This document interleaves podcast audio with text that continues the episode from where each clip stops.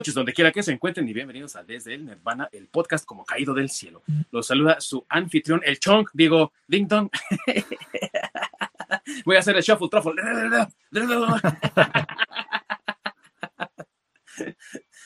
Y amigos, como siempre me acompañan mis dos amigos queridos, colegas de toda la vida que he tenido siempre eh, y que tengo el gusto de conocer ya de hace muchos años. De este lado tengo a uno de esos seres especiales, Fun Home, es el IT mexicano, mi querido Masacre, ¿cómo estás?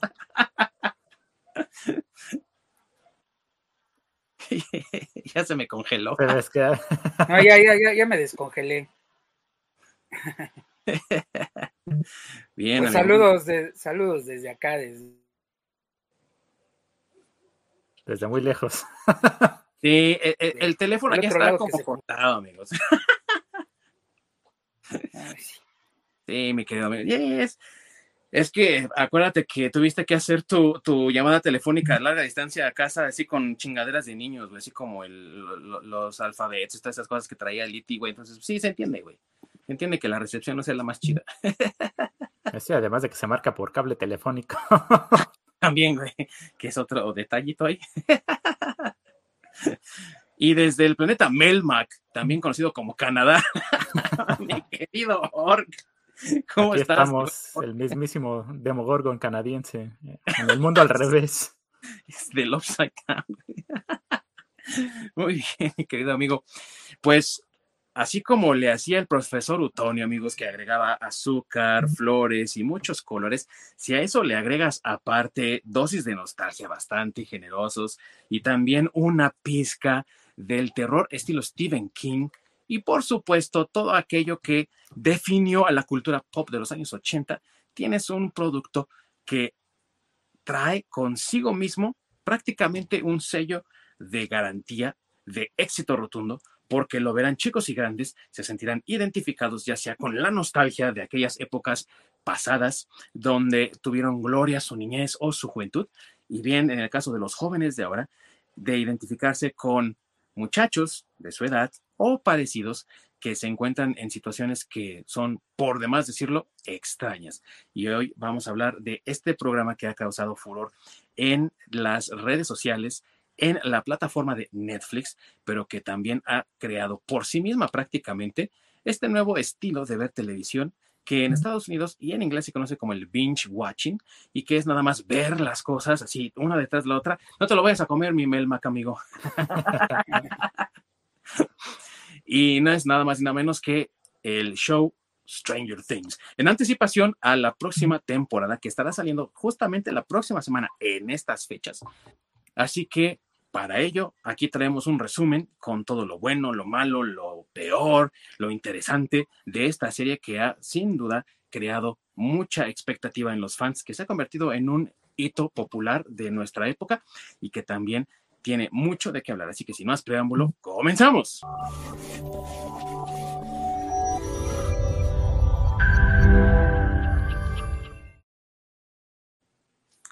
Muchas gracias, mi queridísimo Orc, por esa introducción. Siempre nos está ayudando ahí detrás de que funcione todo lo que tiene que ver con las animaciones, las entradas, las salidas y todo lo demás. Y el Orc siempre ahí con la parte técnica, siempre de apoyo. Mi queridísimo amigo, si nos quieren ver nuestros amigos y quieren comunicarse con nosotros, ¿qué forma tienen para lograrlo? Pueden toparnos en la repetición en nuestro canal de YouTube o si ya este, pueden vernos, ya sea en, bueno, más bien escucharnos en, mientras van caminando, haciendo ejercicio o simplemente cuando no hagan nada por la plataforma favorita de, de, podcast de su preferencia, ya sea Spotify, Apple Podcast, Google Podcast, etcétera. Sí, y sobre todo si no nos quieren ver lo horribles que estamos, pues ya saben, amigos, no tienen por qué vernos, pero sí escúchenos. tu apoyo siempre será bienvenido. Y también tenemos comunicación con ustedes a través de Facebook y de Twitter. Mándenos también por ahí todas sus recomendaciones, sugerencias, aquellos temas que ustedes quisieran que tratáramos aquí en este programa que tengan que ver con la cultura pop, con el entretenimiento, con todo lo nerdoso, porque por eso somos los nervanos para ustedes, amigos, y les traemos toda esta información. Y bueno, Stranger Things, amigos, lanzada en 2016. Esta serie al principio estaba como muy calladita, muy oscurita. Pocas personas fueron las que realmente le pusieron atención y es un logro moderno, porque el boca en boca ha demostrado una vez más haber triunfado a pesar de las redes sociales, del hype de la tecnología, de la internet, y realmente este show no fue ah, en un principio tan publicitado por Netflix, simplemente un día ahí apareció en las vacaciones de verano, si recuerdo bien, de repente ahí navegando por Netflix, como muchos de nosotros lo hacemos, ¿verdad? Sin saber qué ver y tanta, tanta opción que hay y no sabes ni a qué darle clic. Y de repente a mí me apareció por ahí Stranger Things. Ah, ¿de qué se trata esto? Ah, es un show bastante bueno. Y de repente de ahí le cuentas a alguien y ese alguien le cuenta a otros dos, tres más y, y se hace una cadena inmensa y eso fue lo que realmente le ha generado el éxito que tiene hoy en día. Es una popularidad tremenda, es un llamado a la nostalgia de esta serie que cuenta ahorita con tres temporadas y la cuarta está por venir, la próxima semana se estará estrenando en eh, formato universal. Todo, todo el mundo va a tener la serie ya disponible, al menos en su primer volumen. Eh, la temporada 4 estará dividida en dos volúmenes que saldrán con una diferencia de dos meses aproximadamente. Sin embargo, esto no detiene a los fans ni las expectativas que tienen ni la emoción. Así que vamos a hablar de esta historia. En partes vamos a ir, por supuesto, conforme bueno, fueron saliendo las temporadas y la temporada número uno parece realmente algo muy simple en su primicia. Un niño desaparecido genera un misterio en el bastante adormilado pueblo de Hawkins en el medio oeste norteamericano, pueblo ficticio por supuesto, y la desaparición de este chiquillo ha despertado un interés muy grande en la comunidad por saber qué fue lo que le sucedió, pero también despierta el interés de su madre que está tratando de averiguar el gran misterio de dónde está su hijo y cómo lo puede rescatar. Y también le permite a sus pequeños amigos buscar por él y encontrar en su lugar una amiga que tal vez pueda ser la clave para encontrar su paradero final. Así empieza Stranger Things y con este aire de horror y misterio muy a la Stephen King, es como nos introducen a nuestros personajes principales. Así que vamos a hablar de esto. Amigos, ustedes vieron la primera temporada, seguramente se impactaron. ¿Qué pensaron al ver esta primera temporada, mis queridos amigos? Bueno, pues de entrada yo creo que eh, lo primero que llamó la atención fue la nostalgia, porque eh, pues empieza en los ochentas, eh, o bueno, la historia transcurre en los ochentas. Para alguien como yo que fue niño en los ochentas, pues tiene muchas, muchas cosas de, de, nostalgia, ¿no? De, lo, vamos, conforme ha ido avanzando. Y aparte en la temporada 1 también lo que, parte de lo que me gustó, es que cuando empiezan en el primer capítulo, de hecho están jugando calabozos y dragones. Y bueno, aquí como saben, aquí este eh, nos gusta ese, ese, ese juego, entonces este. No es cierto, chismoso, ninguno de nosotros. Entonces, por eso también me llamó la, atención, ¿no? Y de ahí, pues, como ya bien dices, todo lo que tiene este eh, agregado de estilo de película de terror de, los ochentas, este, digo, gran influencia, obviamente, y, este, y, los productores lo han dicho, pues, de Stephen King, este, y también de shows, bueno, cuenta la leyenda que eh, los productores primero fueron a ofrecer Stranger Things a la televisión regular y este y para promocionar o, tratar de explicar qué es lo que iban a presentar dieron varios cortos de películas que les gustaba como por ejemplo eso eh, eso pero la serie la miniserie de, de, los noventas este y bueno este tipo de cosas no y la televisión normal, pues en ese momento no les, no les llamó la, la atención porque decían que era un show que tenía que enfocarse en, un, en un cierto nicho, ya fueran niños o ya fuera adultos, pero que tenía que hacer eso, pues de los argumentos que les dieron. Y al principio, pues por eso la televisión este, regular no, no, le, no, no les dio oportunidad. Y pues de manera extraña fueron a caer a las garras de Netflix y Netflix fue el que pues les dio chance de hacer lo que querían hacer, la libertad creativa, y así es como, digamos que arranca la primera temporada de Stranger Things, salpicada de todos estos eh, matices de, terror de los ochentas, de, de programa eh, o de miniserie de escolar de los ochentas, porque también tiene esto de, de que todos están en, en, la, en la high school, o bueno, van entrando, me parece, ¿no? A la high school, en la primera. Y este, y bueno, el chiste es que también tiene todo esto del, del compañero que les hace bullying, de los famosos, eh, bueno, los chicos populares, todo este tipo de cosas encerradas en esa, en esa primera temporada. Y que nos recuerda a películas como Stand By Me, ¿verdad? Sí, Películas como Goonies, películas como la misma It, ¿no? Eh, y más que la película de It, la, la, novela de It, ¿no? Donde vemos a estos personajes eh, crueles contra los, por ejemplo, contra Ben Hanscom, ¿no? Cómo lo, le, le, le carvan, ¿no? Ahí le, le, le carvan el nombre de uno de ellos en el estómago, o sea, cosas crueles y terribles que pues ocurrían en estas novelas de Stephen King, en algunas series, en algunas películas, y, el tipo de... y en la vida real. Y en la vida real también, ¿no? Eh, boleadores estilo Beef Tannen de Back to the Future y demás. Entonces, todo eso está ahí y por supuesto, pues no podía faltar el Dungeons and Dragons, una referencia por ahí a los X-Men, eh, un poco de anacronismo ahí también, amigos, porque dato curioso para los muy, muy, muy nerdosos. La serie en su primera temporada está situada en noviembre de 1983 y están jugando con miniaturas cuando realmente las miniaturas de plomo para eh, juegos de rol estilo Dungeons and Dragons no aparecieron sino hasta finales de 1984, principios de 85. Así que ahí por un pequeño detalle de que sí, a lo mejor serán muy fans de los 80, pero se les escapan cosas, cabroncillos. Hay que hacer la tarea bien hay que hacer bien su tarea, güey. Tú, mi buen ¿qué opinión tienes de esta primera temporada? Pues es, es bastante interesante, la verdad sí llama mucho la atención. Y precisamente eso, ¿no? De que se aboca la, a la nostalgia, precisamente para llamar a, más que a todo el público, principalmente yo creo que a nuestro rango de edad, ya que pues somos los, los que más nos identificamos con esa época, entre 80s y 90s. Y, obviamente nosotros pues vamos a, llamar a generaciones más tempranas o más nuevas.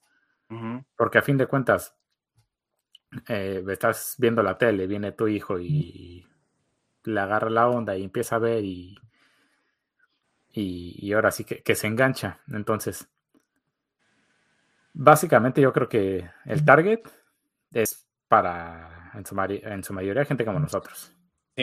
Lo cual le dieron a clavo. Porque precisamente pusieron todo, todos esos tipos de detalles con los cuales nos relacionamos mucho. y, que, y que definen en cierta forma la generación X también, ¿no? Esa generación perdida, extraviada. ¿Quién sabe quiénes serán esos cuates? ¿Quién sabe qué serán esos güeyes de por allá? Sí, justamente los, este, pues yo creo que precisamente para los generación Z, que son quienes vivieron mayormente esa época, los, pues los Millennial Falcons tempranos y mm. porque por ejemplo me tocó de la mitad de los ochentas en adelante, pero todavía me alcanzó a tocar esa época y ese tipo de cosas, a pesar de que estaba muy pequeño. Y si todavía recuerdas Karate Kid, o sea, si viste Karate Kid. Exactamente. Hoy en día los morros conocen a Daniel Laruso por Cobra Kai, que no está mal, güey, pero digo, Karate Kid es otra cosa. Sí, y que, y que Stranger Things precisamente hace muchas referencias a, varias em, series o situaciones que pasaban en los ochentas. Eh, vamos, las tiene ahí como salpicadas, así, igual si le pones atención, pues las vas a ver, igual y no. Igual si eres una generación este, más joven, pues no te vas a dar color. Pero, este, pues digamos que sí, como bien dices, la generación Z, que es, por ejemplo, mi generación, pues a mí sí me tocó tal cual. Es más, se podría decir que en la serie los chavitos que son ahí, pues son generación Z, porque en realidad ellos ya tienen, digamos, no sé, unos que siete, no, como diez años y están en el 83, entonces quiere decir que nacieron en los 70, entonces pues es más o menos el rango de la generación Z, que es en donde yo ando. No, sería, tú eres generación X. Digo, perdón, generación, sí. tienes razón, discúlpame, generación X. Que es, digo, vendría siendo la, Digamos que si eso, si ellos fueran real, sería, tendrían mi edad. Ajá, exactamente. Sí, de hecho, sí. o sea que ya les estaría tocando otra vez enfrentarse al de este, ¿no? sí, pues sí.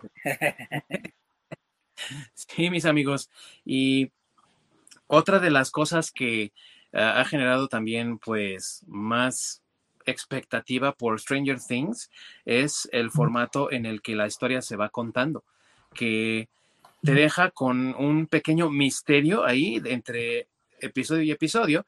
Ejemplo, el primer episodio que se llama la, la desaparición de Will Byers. Entonces hay un doble misterio ahí ocurriendo, ¿no? Primero, el amiguito de estos muchachitos que vemos al principio de la historia desaparece, después de que como que las luces prenden, apagan, él está espantado, está apuntando un arma hacia quién sabe dónde, él no sabe qué está pasando y parece ser que es lo mismo con lo que empiezan los primeros minutos de la serie que es en un laboratorio secreto en Hawkins, sale corriendo un doctor espantado, igual las luces prenden y apagan, prenden y apagan, algo hay ahí, se mete él al elevador y de repente, al muy estilo Aliens, ¿no?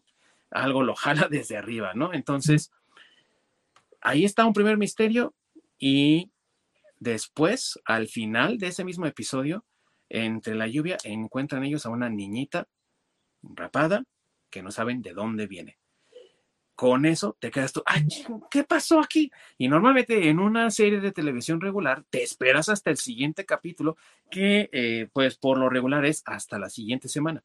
Aquí de inmediato te pasas al siguiente episodio una vez que termina este. Y este formato de contar historias, aunque parezca para muchos horrible y que está destruyendo la televisión, para otros parece un atino porque te permite disfrutar de una serie así de corrido sin perderte ni un detalle y sin quedarte con esos nudos en la garganta o en el alma de, híjole, ¿qué va a pasar ahora? ¿Qué les va a pasar a nuestros, a nuestros eh, personajes favoritos? Muchos de muchas plataformas de streaming están tratando de recuperar el formato e incluso la misma Netflix lo está tratando de hacer con algunas series como la de Luis Miguel. Perdonen amigos.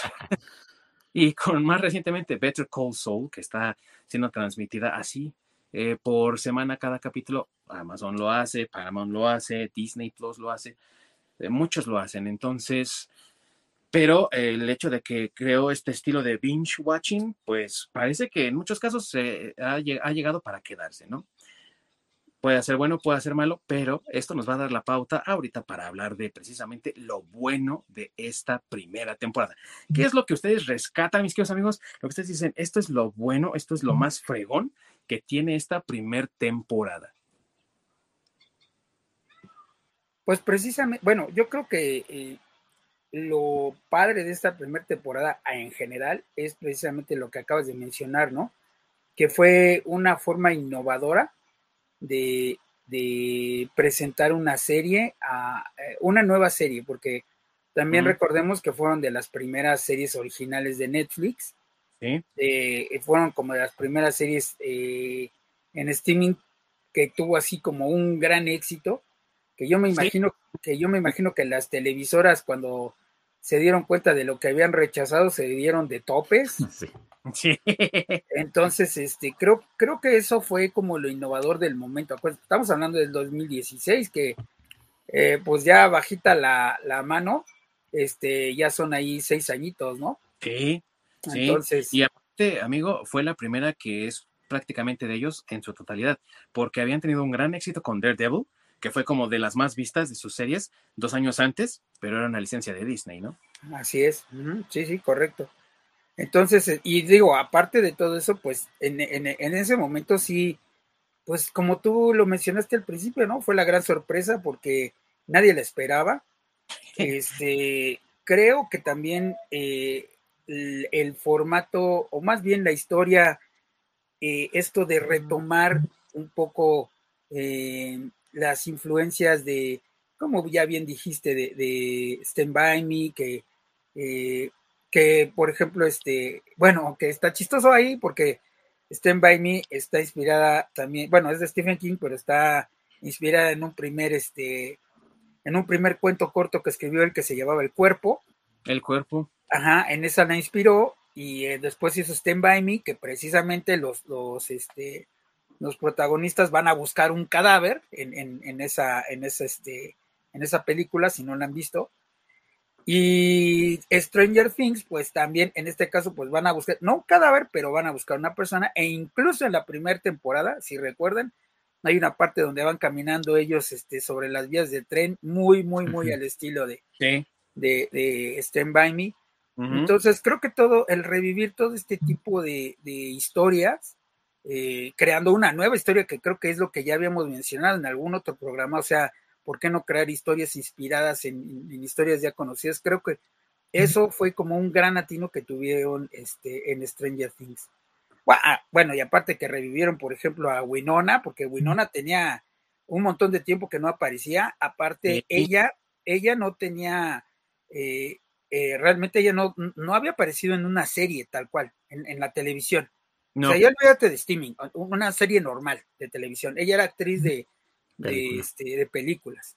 Eh, tenía un buen rato que ya no aparecía en, este, en películas y aparece aquí en, en, en el streaming eh, con un papel que, eh, digo, creo que la calidad de Winona, aunque pasaron los años, la calidad actoral pues no, no ha cambiado porque hace un, un excelente papel, tanto que la nominaron a, a, un Emmy, bueno, nominaron creo que a todos a un Emmy en, todo el cast. Sí, en esa, en esa temporada este, pero vamos, también fue como que si recuerdan en su momento, eh, pues la novedad de que ella estaba eh, que de nuevo en, en, en, boga, ¿no? Por decirlo así.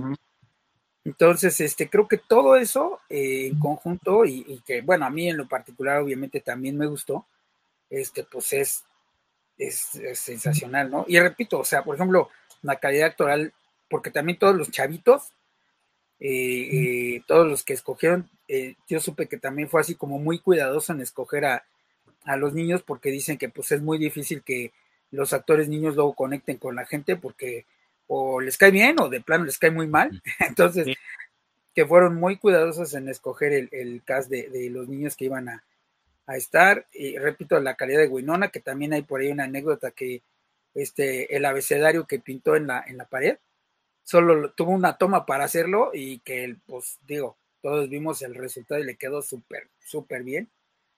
Entonces, que pues, te habla de, la calidad de actores que, que, estuvieron, ¿no? En esa serie y que iba ahí, como ya dijimos, bajita la tenaza porque nadie se la esperaba. Y que la verdad es que, así, eh, ¿cómo decirlo? Eh, ya muy, muy, muy parte de la iconografía del terror moderno, el abecedario con los foquitos para poderlo identificar. Ya en cualquier casa del terror ya te lo encuentras. Yo creo que no es sorpresa si te lo encuentras ya en Six Flags también, ¿no? O sea, eh, se ha convertido en una iconografía realmente del terror, ese alfabeto con los foquitos y pues habla también de cómo ha entrado ya al colectivo de la cultura popular esta serie y cómo se ha ido ganando también más y más adeptos. Hay gente que, ay, yo no he visto esta, esa madre, todo el mundo la está viendo, yo no quiero, no me importa. Y después de un rato la ven y dicen, oh, wow, ¿de qué me estaba perdiendo? La verdad es que sí está chido. O sea, se ha ganado más y más gente, incluso, como bien dice, seis años después, ¿no?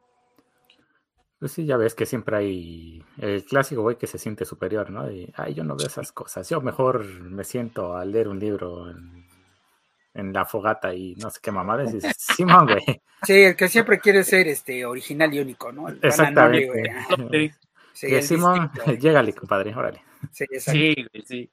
Y también no falta eh, quien, quien sea, ¿no? Hipster, y digo, o sea, a lo mejor ya sé que sonó así cuando yo hablé al principio, ¿no? De mi propia experiencia con Stranger Things, pero es que así pasó, güey. O sea, para mí fue de que vi eso, esa serie y dije, ay, no mames, ¿no? O sea, no sé qué es eso. No, no, no, no ubico el nombre, pero me llamó la atención porque por la tipografía así de Stranger Things, ¿no? Y ya después cuando le volví a poner atención, el póster me recordó a esos pósters de Encuentros cercanos del tercer tipo, Indiana Jones, E.T., todas esas películas. Esta madre es de los 80. Entonces le di clic, güey. Dije, ¿cómo no voy a saber de algo? Si de algo sé mucho es de los 80, ¿no? O sea, me gusta un buen le doy clic, güey, y aparece y dije, ah, pues ah, voy a dar chance a ver qué tal. Y me enganchó, güey. Pero no por eso, ah, no, güey, no mames, era mejor cuando nadie sabía de ello, ¿no? Así bien hipsters, ¿ves? Bien oscuro. Se sienten bien, bien chingones porque lo descubrieron antes que, todos los demás, güey. Ah, no, sácate. Los clásicos, los que son unders, ¿no? Sí, güey. No, está bien underground, güey. Ya, ya Stranger Things ya valió madre porque ya esos foquitos ya los encuentras hasta en un restaurante en Toronto, que por cierto sí hay, güey. En el Storm Crow, es un restaurante de Toronto, güey. Ahí pusieron eh, de decoración los foquitos, güey. y que Lord debe saber de eso, güey, porque él vive por allá. Por su pollo, sí. Sí, eso de que ah, ya, ya, no me gusta porque ya es mainstream. ah, cámara. Pues, atrévete, tú también, llégale. Tú también, güey, vas para vas para afuera. Llégale con el grupito de los originales y únicos ahí. De los mamones, güey, allá. Exactamente. Sí, de yo soy one and only, original. Sí, güey, nada, nada, nada, esa no. Eh, y, y, hay que disfrutarlo como es. La verdad es que eh, tiene, para mí, una de las cosas buenas es eh, la forma de la narrativa que te va envolviendo en el misterio. O sea, te plantean el problema. El niño está desaparecido. Y eso va desatando el misterio, pero aparte una serie de misterios, ¿no? Porque entonces, ¿qué está pasando en el laboratorio? Hay cosas raras ahí en el laboratorio, siempre que el monstruo se aparece, las luces se y apagan. ¿Quién es esa niñita? ¿Por qué está ahí? ¿De dónde se escapó? Ya, se escapó del laboratorio. ¿Por qué se escapó? ¿La están tratando de recuperar a ella o al monstruo? En fin, eh, eh, el misterio se va desenvolviendo como si fueras de cuenta una historia de Scooby-Doo, donde están los niños entrometidos ahí en medio de todo, pero que va agarrando como más y más capas, ¿no? En, eh, a, como lo hace Scooby-Doo, ¿no? Que va más bien resolviendo el hilo, pero aquí va una capa tras otra, otra tras otra, y al final nada más como que abres así todas las capas y ¡pum! ahí está la solución adentro, ¿no? Me parece una forma de escribir esta historia bastante interesante. No sé cómo lo ven ustedes, amigos. Creo que eso también es algo digno de, de rescatar aquí, ¿no? Sí, justamente también lo que me llamó mucho la atención, además de la narrativa, es que en cada capítulo te dejaba un cliffhanger. Entonces te mantenía enganchado precisamente para, pues, para que te echaras el siguiente episodio y, te, y adictivamente, ¿no? Te iba echando uno tras otro de, una sentada. Otra cosa es, es, los, los, detalles que te presentan, justamente eh, como haciendo alusión a, a todas estas cosas de la, de la cultura pop de los ochentas. Y ahí sí literalmente aplica el meme de Leonardo DiCaprio, ¿no? Ese, ay, yo ese sí lo vi, ah, ese también lo caché. Sí, sí, sí. Sí, pues como por ejemplo lo que mencionas de que cuando las luces prenden y apagan, este, es como una referencia a Portergeist, ¿no? Porque también ah, en Portergeist cuando pasaban las cosas con las luces prendían y apagaban. No, pues también cuando el niño así con la pared, güey. Ah, sí, también. Sí. Así es. Igualito a Portergeist. Sí, es, es que vuelvo a lo mismo, ¿no? Esa primera temporada tenía muchas cosas así que, este, digo, vuelvo, a lo mejor generaciones más, más recientes pues no las cachan, digo, no quiere decir que, que porque no las cachen van a disfrutar menos el show, pero digo, las, las generaciones ya, por ejemplo, como la mía, pues lo ves y como están, como eh, esos, esos, eh, esos tintes de, de, ochenteros y noventeros pertenecen a películas clásicas que uno vio de niño, pues como tú dices, ¿no? Como dijo el Lorca, así de, ah, no manches, sí la caché, ah, no, mira, luego está, ay, así, entonces, pues eso también te enganchó en la primera, bueno, por lo menos a mí, en la primera temporada también fue parte del, del, gancho. Sí, y se va enredando con la historia, ¿no? va volviéndose parte de la historia, porque pues eh, al ver a Will tratando de salir de la pared, eh, te, te, está dando a entender, es que él está en otro lado, está en otra dimensión. O la niñita, ¿no? La hermanita de Mike, cuando van a ver a la mamá de Will y que dice, eh, aquí está Will, ¿no? Entonces, ¿qué tranza con la niña, no? Pues porque está tratando de comunicarse desde otra dimensión. Entonces, empiezan a decir, ah, es que está en el upside down, ¿no? Está en una dimensión paralela, en el, en el mundo del revés, como decía Chabelo.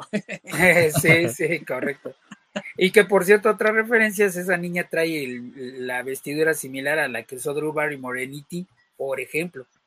No, y, creo que también la usó en esta película donde ella es una niña que crea fuego, ¿no? Que es eh, piroquinética. Ah, ¿quién? Eh, ¿Drew Barrymore? Drew Barrymore, sí. Se me olvidó el nombre de la película ahorita, fíjate. Ah, ya. Bueno, pero, pero, la referencia es la de E.T., la de, o sea, la primera donde sale con sus trencitas así, ella güerita y su overall, este, pues es, la referencia a, a, a E.T., a cómo sale Drew Barrymore en E.T. Que por cierto, esa niñita son unas gemelas. y pues otra referencia cuando le ponen la, peluca y el vestido a, la niña, ¿no? Que es ah, sí. Y lo viste. Precisamente Drew Barrymore. para jugar al. Sí. Y todo eso se va enredando, como decía, en la historia, e incluso hasta también, ya bien lo decía Masacre, ¿no? Stand By Me se, se basa en el cuento corto de El Cuerpo, así se llama, The Body, el cuerpo. Y hasta un cuerpo hay, ¿no? Cuando simulan la muerte de Will ahí en el lago que, que aparece según ahogado. Ajá. Y la histeria de, de Winona Ryder, ya lo dijimos, su gran actuación, ¿no? Ese no es mi hijo, ese no es mi hijo. Dices tú, güey, no manches, entonces, ¿qué pasó, no? ¿Dónde está el morro? y empiezas a querer ahí de resolver tú también. ¿no? Aunque también tiene el, el, dato de que rompe con el estereotipo de, de eh, bueno, de Barb, cuando matan a Barb, que creo que a todos les gustaba ese, no hizo nada ese, ese personaje, más que sí. aparecer en, en, en, este, ser la conciencia de esta, ¿cómo se llama la hermana? Este, Nancy. Nancy. De, ajá, ser la conciencia de Nancy y que la matan sin deberla ni temerla, pero este rompe como el esquema ahí de que este pues la chica tímida y virgen es la que sobrevive al último de las películas ah, de terror. Sí. Y en este y en este caso pues fue al revés, ¿no? Fue la, la, la tímida y virgen fue la que se murió, porque la otra mientras en, estaba ahí este, ¿cómo se llama? Pues echando pasión con el, con el otro chavo. Con el Steve Harrington. Ah, sí, exactamente. Entonces, este, ahí sí aplica lo contrario, ¿no? La Virgen no se, no se, salva hasta el último. Y ahí también se rompe otro estereotipo. Eh, Steve Harrington es un personaje de el típico atleta adolescente, mamadón, ¿no? Así que todas mueren por él, vean y lo desean y toda la cosa y es un bravucón, sangrón, ricachón, ¿no? Con un buen devaro. Y sí. tómala, güey. Se muere también, ¿no? Lo mata el, el, Freddy, lo mata el Jason, el monstruo del día. Se lo escabecha. Y no solamente no se murió Steve Harrington, que sí era un plan que tenían los hermanos Doffer, creadores del show, sino que aparte se vuelve mucho más agradable ya en la segunda temporada en sus interacciones con el personaje de Dustin, que es uno de los más queridos también por los fans, ¿no? Entonces pasa de ser este muchacho así como mamonzuelo y prácticamente que es la canalla y todos los que hemos visto películas slasher decimos, ese güey se va a morir. Se la va a pelar. va a pelar es la carnada el güey. Y sí. sobrevive y se vuelve muy popular y muy querido por los por, por el público. Sí, porque Así literalmente es. se vuelve pues prácticamente lo opuesto a lo que era, ¿no? Porque Ajá, termina trabajando en, en, el mall vendiendo helados y. Sí. O sea, sí, sí, como que es este. Un, un, un sí, sí. Con, con, un cambio radical de 180 grados. Así es. Pero a, a, consecuencia de lo que vivió, o sea, vamos, no es un cambio este que haya pasado por nada, ¿no? Sino que a sí, fin de cuentas ajá, tiene una evolución. O sea, eso, eso también está, está chido, ¿no? Que digo, no me quiero adelantar tanto porque es de la segunda temporada, pero, este, pues sí, como dicen, también rompe el estereotipo ahí con, con él, ¿no? Sí, es que como lo rompe desde, el, desde la primera temporada, pues es como digno de mencionarse, ¿no? Porque es verdad, es. esto es lo que hace el show. Te muestra estos ambientes comunes, pero no están pasando cosas que tú esperas en esos ambientes están pasando cosas un poco más extrañas, cosas diferentes, porque tú puedes ver, por ejemplo, a los niños con el rompevientos de Georgie, de eso, o eso. de Mike en los Goonies, y sabes que a lo mejor va a ser o víctima o el héroe, ¿no? En el caso de Mike de los Goonies, pero no, no necesariamente significa eh, eh, eso, sino que es una referencia para que tú conectes más con el show y aparte te identifiques más con los personajes, porque una de las cosas que tiene también este show es, a pesar de que solo son ocho episodios, tiene un desarrollo de personaje muy bueno en el que cada uno tiene una personalidad definida, pero no por ello significa que están limitados por esas características y no puedan crecer.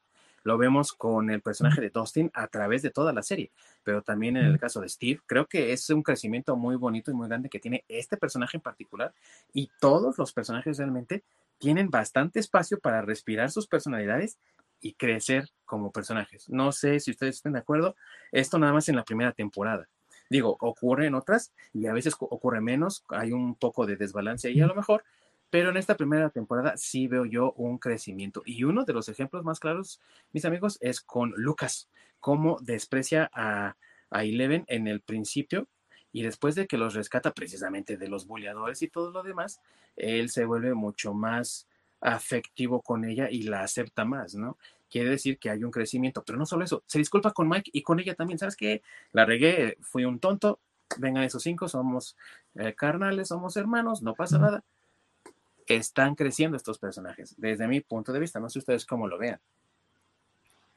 Sí, y lo padre es que todos tienen ese, ese, ese desarrollo, ¿no? Porque pues eh, también eh, el hermano de, de este, de Mike, que es este Jonathan, bueno, Charlie Heaton, ajá, pero que, que, es, ajá, que pues al principio es como más tímido, o sea, no es tan, eh, no sé, como tan aventado, pero cuando empieza a andar con, bueno, empiezan o coincide más bien con Nancy, porque pues Nancy realmente de quien está enamorada es, eh, bueno, en la primera temporada es, de Steve Harrington, o bueno, de, de Joe Kerry, y, y, pero se da cuenta después de, de que pues Charlie es el, el, bueno, ¿no? Porque pues es quien la cuida y la va protegiendo y demás, y vamos, él también va teniendo una evolución, y ella igual, porque también comienza de ser una, una muchacha como más tímida, la muchacha que dices, no, pues esta se la van a echar, ¿no? Se va a morir ahí en el,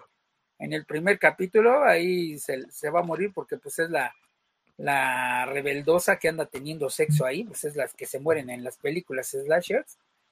Y no, no, al contrario, o sea, tiene sexo, pero eso no la trauma, o sea, más bien la hace darse cuenta de que realmente no es eh, eh, Steve a, quien, a quien ella quiere, sino a, Jonathan, ¿no? Y un poco también la lástima que detuvo en principio a Jonathan cuando Steve le rompe la cámara por celoso, ¿no? De que le tomaba fotos a, a la Nancy. O sea, él sí andaba tras Nancy desde antes, digámoslo así. El Steve se da cuenta, le revienta la cámara y entonces Nancy dice, ah, este pinche patán, me voy con el Johnny, ¿no? Y se va con él y después tienen una aventura ellos juntos en tratar de descubrir qué es lo que está pasando con, pues, con el hermano de, de Jonathan. Entonces, digamos que en el intentar encontrar la verdad, ellos pues también se encontraron uno al otro y digo, al final de esta temporada, Nancy sigue con Steve, no renuncia a él. Y de hecho hasta los vemos cómodos, ¿no? Y es algo que me gustaría eh, que tuviéramos en mente para cuando revisemos ahorita la segunda temporada, porque se le nota cómoda, se le nota feliz, digo, a lo mejor porque es Navidad y está contenta, pero se le nota tranquila, se le nota bien, ¿no? Eh, y, ha tenido un cierto progreso, a, contrario a Bart, ¿no? Que no se desarrolló ni madres, pobre. Pero vamos, que eh, digo, quizá por lo que iba a pasar posteriormente, pues se queda con el Steve y parece que todo es color de rosa con ella ahí, ¿no? Y vive una vida perfecta salvo por su hermano, ¿no? Fastidioso. Y eh, ahí también él es el que queda más marcado, ¿no? Al final, cuando pierde pues a su novia, la Eleven. Sí y que también es otra parte de lo que me gusta de esta eh, serie porque nos habla de un viaje del héroe, el sacrificio y la pérdida. Por un lado tenemos a Eleven que se sacrifica por sus amigos y entonces aparentemente muere tras detener al Demogorgon. También me gusta que les pongan nombres de criaturas de Dungeons and Dragons porque, al fin y al cabo, Dungeons and Dragons Fix, ¿no? Por siempre. sí pero al mismo tiempo Mike eh, pasa por otro de los caminos del héroe, por otra de las etapas del héroe, que es la pérdida y cómo sobreponerse a ello. Y lo vemos que al menos al final de esta primera temporada, pues nada más voltea a ver ahí al campamento que le había hecho, estilo E.T. también, por cierto, y, se le queda viendo se me fue mi pollo, ¿no? Pero recuperó a su amigo. Pero recuperó. Y ¿cómo dice el dicho? Eh, bros before hoes, ¿no? Algo así. Sí, sí, sí, sí, sí. Pues ahí está. Qué mejor explicación que esa. Sí. Y eh, ya que mencionaban las actuaciones, eh, no sé ustedes cómo vean el personaje en esta primera temporada de David Harbour, que es el jefe Hopper, ¿no? A mí me parece que es un personaje eh, bastante interesante en, el, en función de cómo vemos siempre al jefe de policía antagonizando al chico popular de la escuela y sin embargo en esta primera temporada realmente a quien antagoniza el jefe Hopper es a Jonathan. Es que si, si, lo vemos desde otro punto de vista, pues es que el, Jonathan sí es bien bizarro. Sí, también. Es, demasiado, o sea, lo, lo pintan como súper bizarro, ¿no? El clásico rarito. Pero sí, sí, muy cabrón. De ese que te da ñeñeras.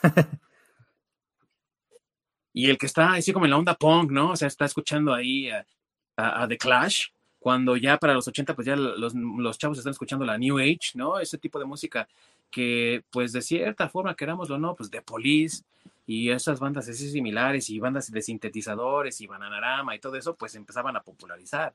Y él sale con su punk, ¿no? De finales de los 70, así como que pues, pinche loco, ¿no? Sí. sí, y que por cierto hay un dato de esos de trivia, que hay una playera que saca de, de, de Clash precisamente, que se supone que es una camisa que le regala Winona. O sea, en la vida real. O sea, Winona dijo, ah, yo tengo una playera de The Clash, mira, te la voy a... bueno, no sé si se la prestó o se la regaló, pero es la que saca. Y este, pero pues también dice por ahí, cuenta la leyenda que a Charlie Heaton le fue así como que, ah, bueno, gracias. o sea, güey, es una playera que te está regalando, este, una playera original que te está regalando Winona y que es de esa época, o sea, es original de, de, de, de, de Clash. Y para él fue así como, ah, bueno, gracias. Y pues habla de cómo no solamente aquí en México nos pasa de que se nos olvidan nuestras raíces, ¿no? O nuestra historia, lo que quieras. En todos lados va a pasar, güey, porque Charlie Heaton es británico. The Clash era un grupo británico de punk muy popular en su época. Digo, a lo mejor de pasada los has oído hablar y el Charlie Heaton dice, eh, sí, güey, no, no, no, no, sé qué sea, pero chido, ¿no? sí, exacto, sí, sí. ¿Y ese la compraste o te la volaste? sí, sí. Casi le dice ladrón de, ladrón de. sí. Pero bueno, esos de esos datos de trivia, ¿no? Y si te lo preguntan, pues, ¿de quién era la playera que usó este Charlie Heaton en Stranger Things? Ah, pues era de Winona. Y que pues tampoco nos parecería extraño porque, o sea, también eso es muy atinado. Tener a Winona Ryder y después a Sean Astin y a otros tantos, eh, pero tener a Winona Ryder desde la temporada 1, pues Winona Ryder fue prácticamente reina de los 80 desde que salió en Lucas, La inocencia del primer amor, Así se llama la película con Kerry Green, alias Andy de los Goonies, y Charlie Sheen, alias Charlie de Two and a Half Men. Entonces, de ahí agarró popularidad y tú la veías en, en Beetlejuice, la veías eh, modelando, la veías en comerciales, casi y aparte, como Y aparte fue pareja de, de Don Deep. Fue pareja de Johnny Depp. Y en los 90 también la viste haciendo Drácula, el joven manos de tijera, la edad, la edad de la inocencia, o sea, un montón de cosas, mujercitas. Entonces era eh, Winona Ryder todos lados. Y todo el mundo estaba enamorado de Winona Ryder. Entonces la traes de vuelta y todos esos cincuentones, cuarentones que vivieron los años 70, los años 80, y para todos aquellos treintones que también vivieron los años 90, que la veían, ay, mira, es la de Vita y Dios es Lidia. Obviamente que jalas un montón de, o sea, ahí tienes ya cuántas generaciones cautivas con una, con un casting de una sola persona. Y pues también digo, David Harbour, a lo mejor para nosotros en México, pues, güey, sí, qué chido, David Harbour es el jefe Hopper y ya no sé más, ¿no? Pero en Estados Unidos es muy popular y también es como una eh, representación de esa época de los, 80, ¿no? O Matthew Moodin, que hace al papá de Eleven, el científico encargado del laboratorio de Hawkins, ¿no? Sí, correcto. También viste en Full Metal Jacket, por ejemplo, ¿no? O sea, reconocido también. Sí, así es. No, y aparte, no, y otro dato también de esos este, trivia es que eh, David eh, Harbour también en una entrevista, no recuerdo, creo que para Vanity Fair, no me acuerdo, una entrevista esa, este, también lo que acabas de mencionar, ¿no? Él confesó que estaba enamorado de Winona Ryder desde que la vio en Beetlejuice, o sea que se le cumplió el, sueño. Pero todavía no sale con ella. Ah, bueno, sí, sí, sí, sí. Sí, otro de los este, detalles curiosos, pero ese es, este, digamos, fuera de la serie, es que cada vez que le toman fotos a David, a David Harbour con los pósters de la serie o incluso con ropa de la serie, siempre está tapando la cara de Mike. en todos está el póster y le pone la mano encima cuando sale. o si no, hay una donde trae una chamarra con los personajes sale así y está tapando la cara de Mike con una mano. Es un detalle padre.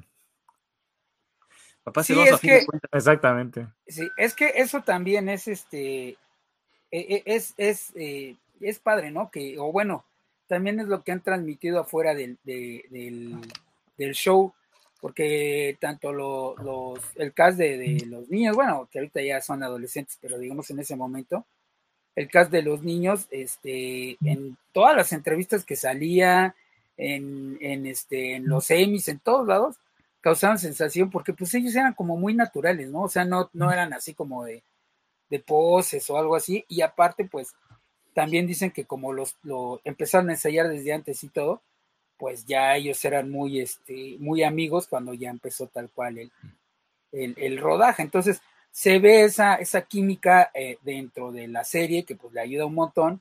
Y aparte, pues, como son amigos este, por fuera, ¿no? En la vida real. Sí, a, a diferencia de los hijos de Will Smith, ¿no? Que el, este Ah, Ah, sí, hijo es, es una fichita. un- Nígado, sí. Pues tenía que salir también de Jada Smith, güey. ¿Qué esperabas? Eh, y, y bueno, no todo es miel sobre hojuelas, también la temporada 1 tiene sus detallitos por ahí, sus cosas, eh, pues, digamos, sí, pues sus, sus cosas negativas. ¿Qué detalles ustedes encontrarían que pudo haber mejorado la primera temporada? Que dicen, "Ay, no, esto como que no terminó de cuadrar muy bien. No todo está perfecto, así que vamos a darle también vuelo ahí a eso. ¿Qué ustedes dirían no está tan bien ahí?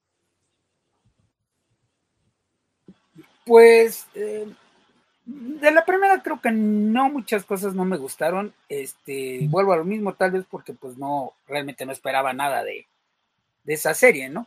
Entonces, digamos que casi todo lo que me mostró, pues me agradó, pero precisamente yo creo que viene de, de, de ese, ¿cómo decirlo? Pues de ese, de ese gancho de, de, de, pues no esperas nada y encuentras algo chido y dices, wow, ¿no? O sea, sin embargo, pues como tú dices, sí hay cosas que, que, híjole, no sé, ¿no? O sea, por ejemplo, a mí, a mí me, sí llegó un momento que me fastidió mucho este eh, eh, Mike, eh, cuando está como, eh, así como dice este, como se lo dice Lucas, ¿no?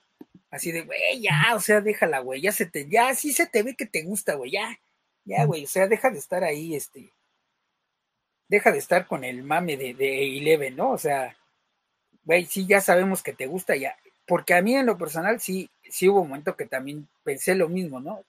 O sea, como que le dieron demasiado, ¿cómo decirlo? Como demasiado, este, pues no sé, güey, se me hizo así como un güey así de, de, que de esos que están friegue y friegue y sobre la, así como muy acosador, güey, pues, en pocas palabras. Entonces, creo que ahí sí le pudieron acomodar un poquito menos, este, menos de intensidad en ese, en ese sentido. Que luego ya hacía muchas cosas que decías, güey, o sea, no lo haces en la vida real. Pero digo, creo que es un detalle que, que al fin de cuentas, pues tampoco es que, que dañe la, el show, ¿no? No, O sea, o sea, es algo que, pues, digo, nada más, por ejemplo, en lo personal, eso, eso no me gustó. Este, también eh, eh, los poderes de, de Eleven, este, como que es- me gusta que los fue descubriendo paulatinamente, pero, este, como que creo que hubo momentos donde pudo haberlos usado y se limitó, digamos que como un, poco una falla del, del guion, tal cual. Digo, lo entiendo porque pues era para que para que el show tuviera ese, ese, ese gancho y, y pues no te, no te este pues no te aburriera o no dijeras, ah, ya, chale, no, está muy fuerte o algo así. Entonces, este, pero bueno, me, me agradó, me hubiera agradado más que este, pues que sí la pusieran como un poco más, más este, no sé, más, más power o, o algo así. Porque aparte, si recuerdas en la, en la primera temporada, pues tampoco ni habla. Creo que lo entiendo que tal vez lo hicieron para conservar el misterio, pero pues, hacerle honor ahí, tío. no, no creo. Yo creo que era más para conservar el misterio de Eleven. Este, pero pues no sé, creo que la hicieron demasiado callada, digo, en comparación a, a lo que siguió, ¿no? Pero creo que en la primera sí, sí fue demasiado, pues demasiado silenciosa, o sea, no sé, o sea, eso también me hubiera gustado que hubiera tenido un poco más de líneas. Yo pienso que en lo que comentas de Eleven, ¿sabes qué? Que a mí me gustaría que hubiesen definido bien cuáles son sus poderes, porque parece ser al principio que es telequinética y después, cuando termina la serie, digo, la, la temporada, parece más bien que su poder es otro o que aparte de la telequinesis tiene otros poderes, ¿no?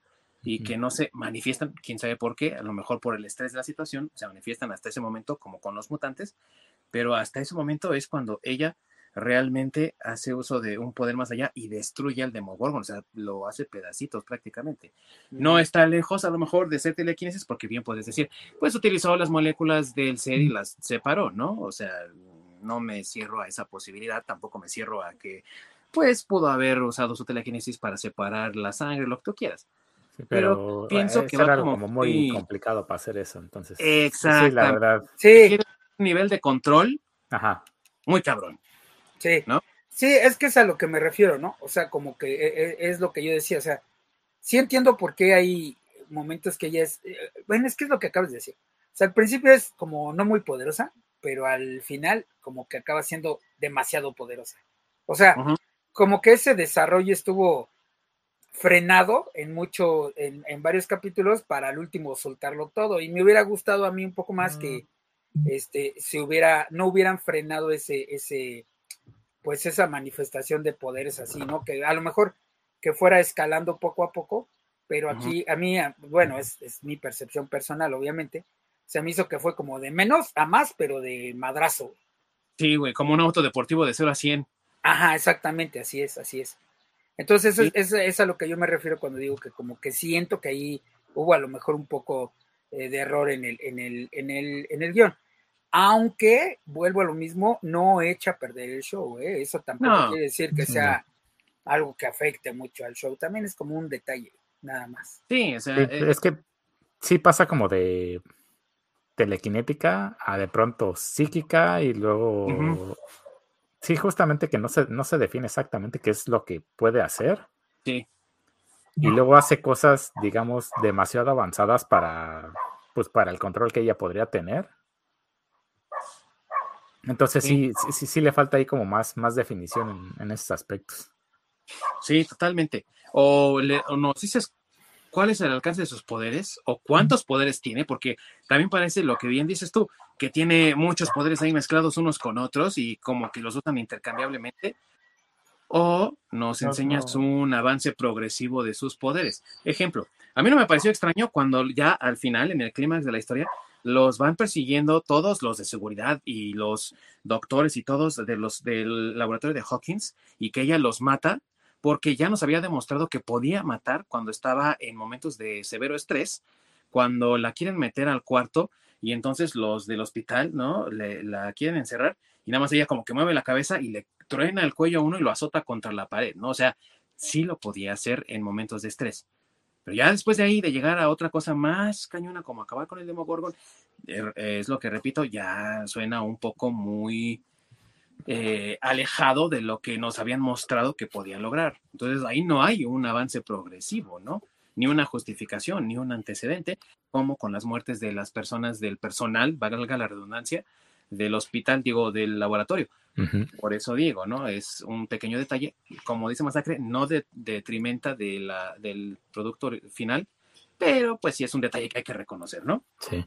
Pues sí, a fin de cuentas son, digamos, pequeños eh, errores que no, no le quitan a la serie, porque sí, pues, pues son, errores que realmente le tienes que buscar mucho, ¿no? Como la figurita del Demogorgon que utilizan, que para cuando está ambientada, esa figurita todavía no existe. Sí. O el, ¿qué, ¿qué, era el otro? El coche de Barb, que ah. ese modelo no existe en esa época, sino como de 3, 4 años después, entonces... Todo ese tipo de, de cosillas que realmente, pues sí, no, no le quita, pero son pequeños errorcitos que tienes que buscarle mucho. Sí, yo, perdón, yo iba a decir que yo pienso que en la primera temporada realmente no hay algo que tú digas, híjole, qué, qué porquería o algo así. No, pues no, no, no, en la primera temporada. No, y, y, realmente, o sea, lo negativo que pueda tener es nada más porque te das cuenta de ello y dices, bueno, creo que pudo haber sido escrito de mejor manera o eh, que no hubiese sido acelerado de esa forma, a lo mejor no tener nada más ocho episodios, sino tener más. Entiendo, Netflix es quien decide cuántos episodios iban a tener. Y obviamente, con la publicidad cero que tuvo el programa y de que nada más fue aventado así un día al roster de lo que tenían disponible, te quiere decir que a lo mejor ellos ni siquiera tenían fe en esto. Y después fue como en Los Simpsons, ¿no? ¿te acuerdas de ese programa de Stranger Things que nos gustó tanto? Hay que hacer una segunda temporada de eso, ¿no? Y es esto, estos güeyes, ¿no? Sí. sí, no, además también pues la primera temporada, actores no conocidos, porque en realidad la, la eh, pues el cast no estaba tan, tan, tan, tan famoso, a los niños nadie los conocía. Obviamente. Este, fuera, sí, fuera de David Harbour, Winona y este Matthew eh, Modine. Matthew Modine, ajá, creo que todos los demás, pues, eran eh, nadie, ¿no? Por decirlo de alguna forma. La, la mamá de, de, de, Mike Carabono también es conocida, güey. Pero, ah, pues, bueno, sí, pero pues, bueno, tuvo ahí un papelito. soy la mamá de Hulk. Sí, o sea, si no, si, si no sale, no pasa nada, güey. Sí, también, o sea. Sí. Pero vamos, que había nombres, digamos, que la, algunos conocían, pero pues no es tampoco como que, güey, ¿no? Exacto. Ya esto es banco seguro, no. No, eso no iba a pasar. Así es. Entonces pero, yo creo que por eso también, como tú dices, pues fueron pocos capítulos, no esperaban tanto y pues no le, di, no le pusieron tanto presupuesto. Aparte que también eh, creo que era cuando estaban en Netflix, bueno, repito, estaban comenzando y pues igual y, y este, no sabían bien, no tenían ese expertise en, en hacer shows, ¿no? Uh -huh. A fin de cuentas, es un buen show, la verdad. Esta primera temporada dejó a todos encantados con su nostalgia, con el diseño de los personajes, las actuaciones, que estoy de acuerdo también, Mike a lo mejor no es el mejor actor, ni tampoco el personaje, digo, el actor para Lucas. Creo que los mejores actores son eh, Dustin, Dustin, Will, a pesar de que sale poquito, la verdad es que sí tiene eh, como más fuerza como actor. Eh, Eleven, pues sí, podría ser, aunque no creo que sea tan buena actriz ya después de ver otras cosas que ha hecho después de Stranger Things. Pero eh, se nota un progreso después en la segunda temporada, ¿no? La segunda temporada fue lanzada al año siguiente, o sea, apresuraron esto así, ¿no? Y creo que la temporada lo deja ver. Fue lanzado en octubre de 2017. Antes, antes, antes de pasar a la segunda, nada más yo quisiera mencionar también algo así que pasó en la primera temporada y que fue sensación, que fue Barb, eh, el personaje de Shannon Porcer, porque también, o sea, eh, realmente no hace nada, pero es como de esos personajes que la gente le gustó mucho y que el personaje de Barb, este, número uno ha sido parodiado un chorro de veces, sí. en, en, así como en Saturday Night Live y cosas así, este, y, en, y aparte de eso, lanzó la carrera de, de, Shannon, porque ella también era pues una actriz desconocida y a raíz de eso, este, le dieron este, muchos, muchos, muchos, bueno, digo, es relativo, pero le han dado mucho, mucho trabajo en, en, este, en series y en obras de teatro y demás. Entonces, eso también creo que es a, a, destacar porque vuelvo a lo mismo, ¿no? Como que es un personaje esos que le pasa, no sé, lo mismo que a Boba Fett, que aparece, no sé, tres minutos y se vuelve un personaje de culto, ¿no? Tienes razón y, y, generó la tendencia por unos cuantos meses, creo que por un año, en Twitter de Justicia para Barb, ¿no? sí, sí, correcto. Sí.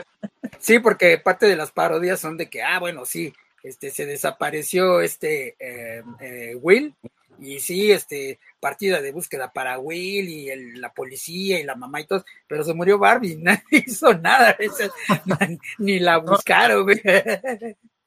Sí, pobre Barbie. Sí, pobre Barbie. Pero también le dijeron los personajes y los escritores, pobre Barb, porque en la segunda temporada también hubo ahí algo eh, con, relacionado con, con su muerte. Y la serie fue lanzada en octubre de, 1900, de, perdón, de 2017, inspirada en octubre de 1984. Will ha regresado, está bien aparentemente, pero lo que nos dejó ver el final de la primera temporada, cuando escupe hay una larva de Demogorgon, es que no está libre enteramente de la influencia del Upside Down. Entonces, sus amigos realizan una especie de carrera contra el tiempo para rescatarlo de la aparente posesión, estilo el exorcista, de este Demogorgon, ahora conocido como el Mind Flayer, que digamos que es el jefe del Demogorgon, ¿no? El Demogorgon es su bitch. y, trata de apoderarse de Will Byers para ingresar a nuestro mundo desde el Upside Down. Al mismo tiempo, nuestro personaje principal, por llamarlo de alguna forma, Mike, está sufriendo la pérdida de su amiga diagonal novia, Eleven, al ser sacrificada para detener al Demogorgon. Así empieza la temporada número 2. Vámonos con lo bueno. Ahorita nos vamos con lo malo de esta temporada. Lo bueno, mis amigos, de la temporada número 2 de Stranger Things. Yo pienso igual.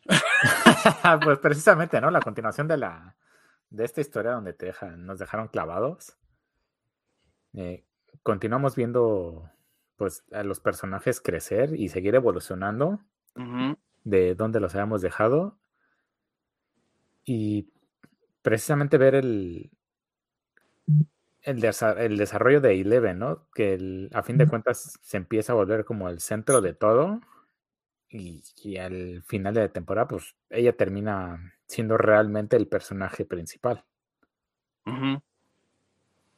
Sí, y creo que también tiene algo bueno que la nostalgia sigue dando así todo lo que da con los niños disfrazados de Ghostbusters, con Dragon Lair. O sea, ¿quién no jugó ese videojuego?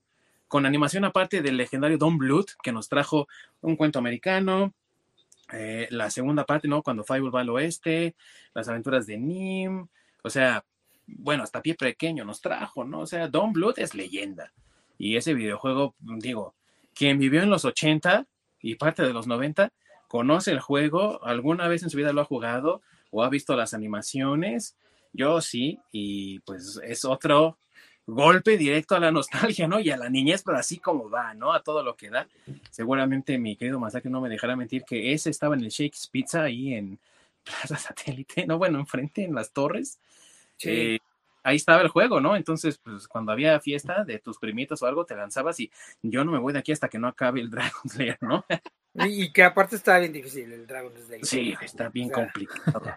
Digo, ahorita hace algunos años este, vi que lo volvieron a sacar para alguna consola, creo que para Xbox.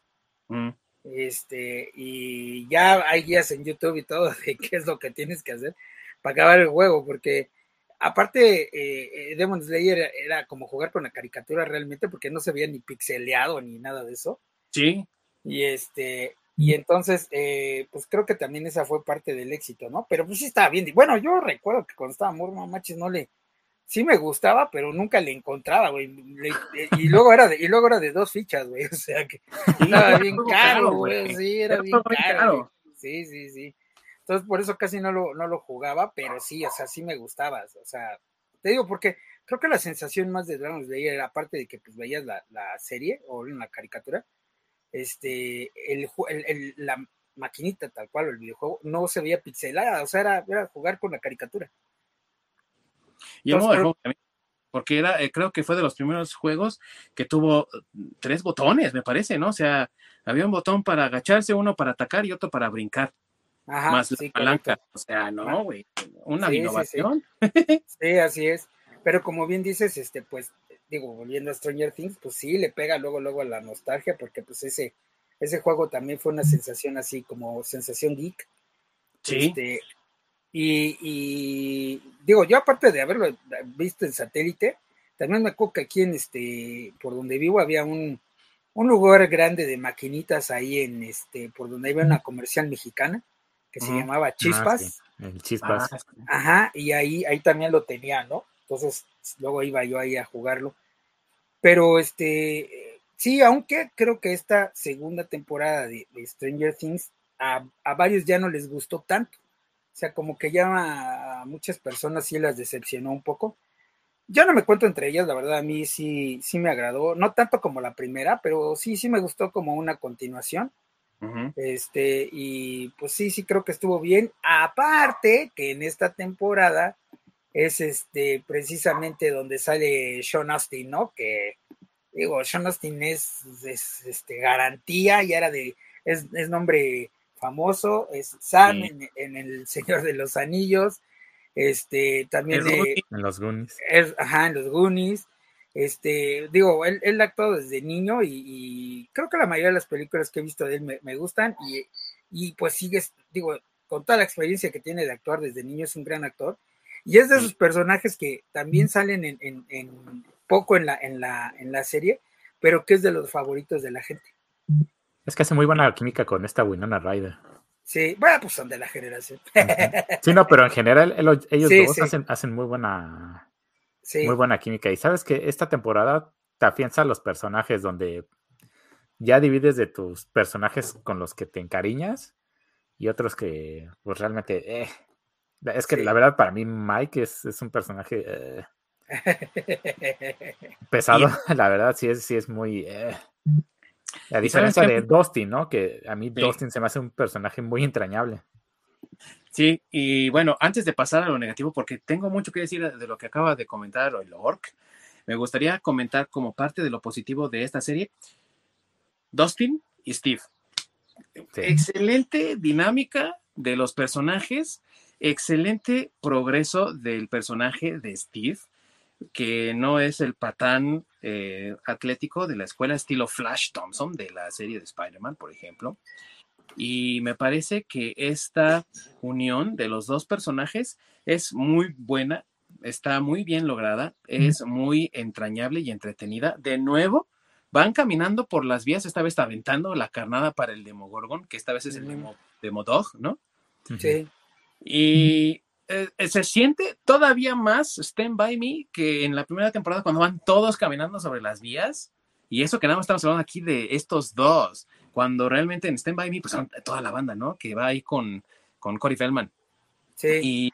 Y, River Phoenix, ¿no? Entonces, eh, se siente más como Stand By Me.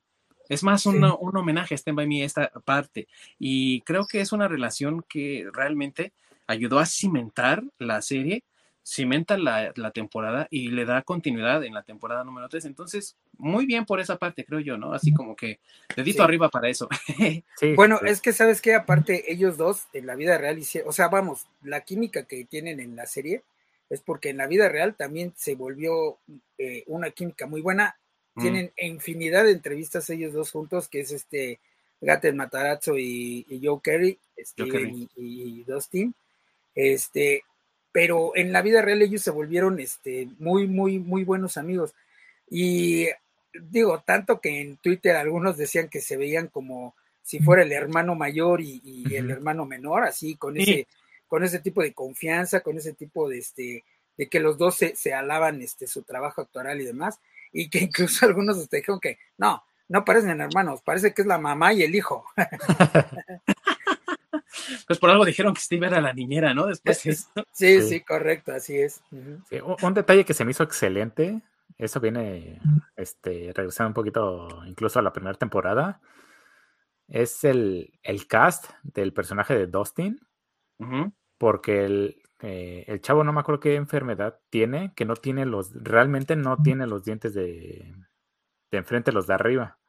Sí. Entonces es el problema con el que él batalló en, justamente en la primera temporada, que aprovecharon esa parte y ya después que le compusieron los dientes, también lo agregan en, la segunda temporada. Entonces, es como un detalle que me gustó mucho que utilizaran con este, con este actor. Sí, en lugar de ponerle prótesis, ¿no? O algo así. Exactamente, que lo dejaron así y que fuera parte del mismo personaje. Así es. Sí. De hecho, creo que cuando él hizo la audición, él venía eh, él, tenía pues su situación y lo hizo saber a los, a los productores y les mostró eso que hace en la serie con sus huesos, como que se aflojan los hombros. Entonces dijeron, vamos a incluir eso en el personaje, porque el personaje no estaba escrito así. Y dijeron, es que esto le da todavía como más esa eh, aura de nerd, ¿no? Porque pues ya saben, ¿no? Los nerds que siempre vemos en las películas y demás, tienen eh, problemas de salud, generalmente un asma, una alergia. Y aquí teniendo esto que es eh, displasia, creo que, es displasia lo que tiene. Sí, sí, sí bien, no me eh, acuerdo. Algo así. pues obviamente le agrega más eso de ser nerd, ¿no? Al personaje. Sí, exactamente. Es, es el tipo de nerd original, no es el que hoy conocemos en The Big Bang Theory, sino este tipo de nerd que es despreciado por, pues, en general por la gente, ¿no? Por las personas Ujú. populares y todo eso. Ujú, ujú. Sí, y le como que le genera una obra también muy carismática al personaje, digo, al actor también, personaje, ¿no?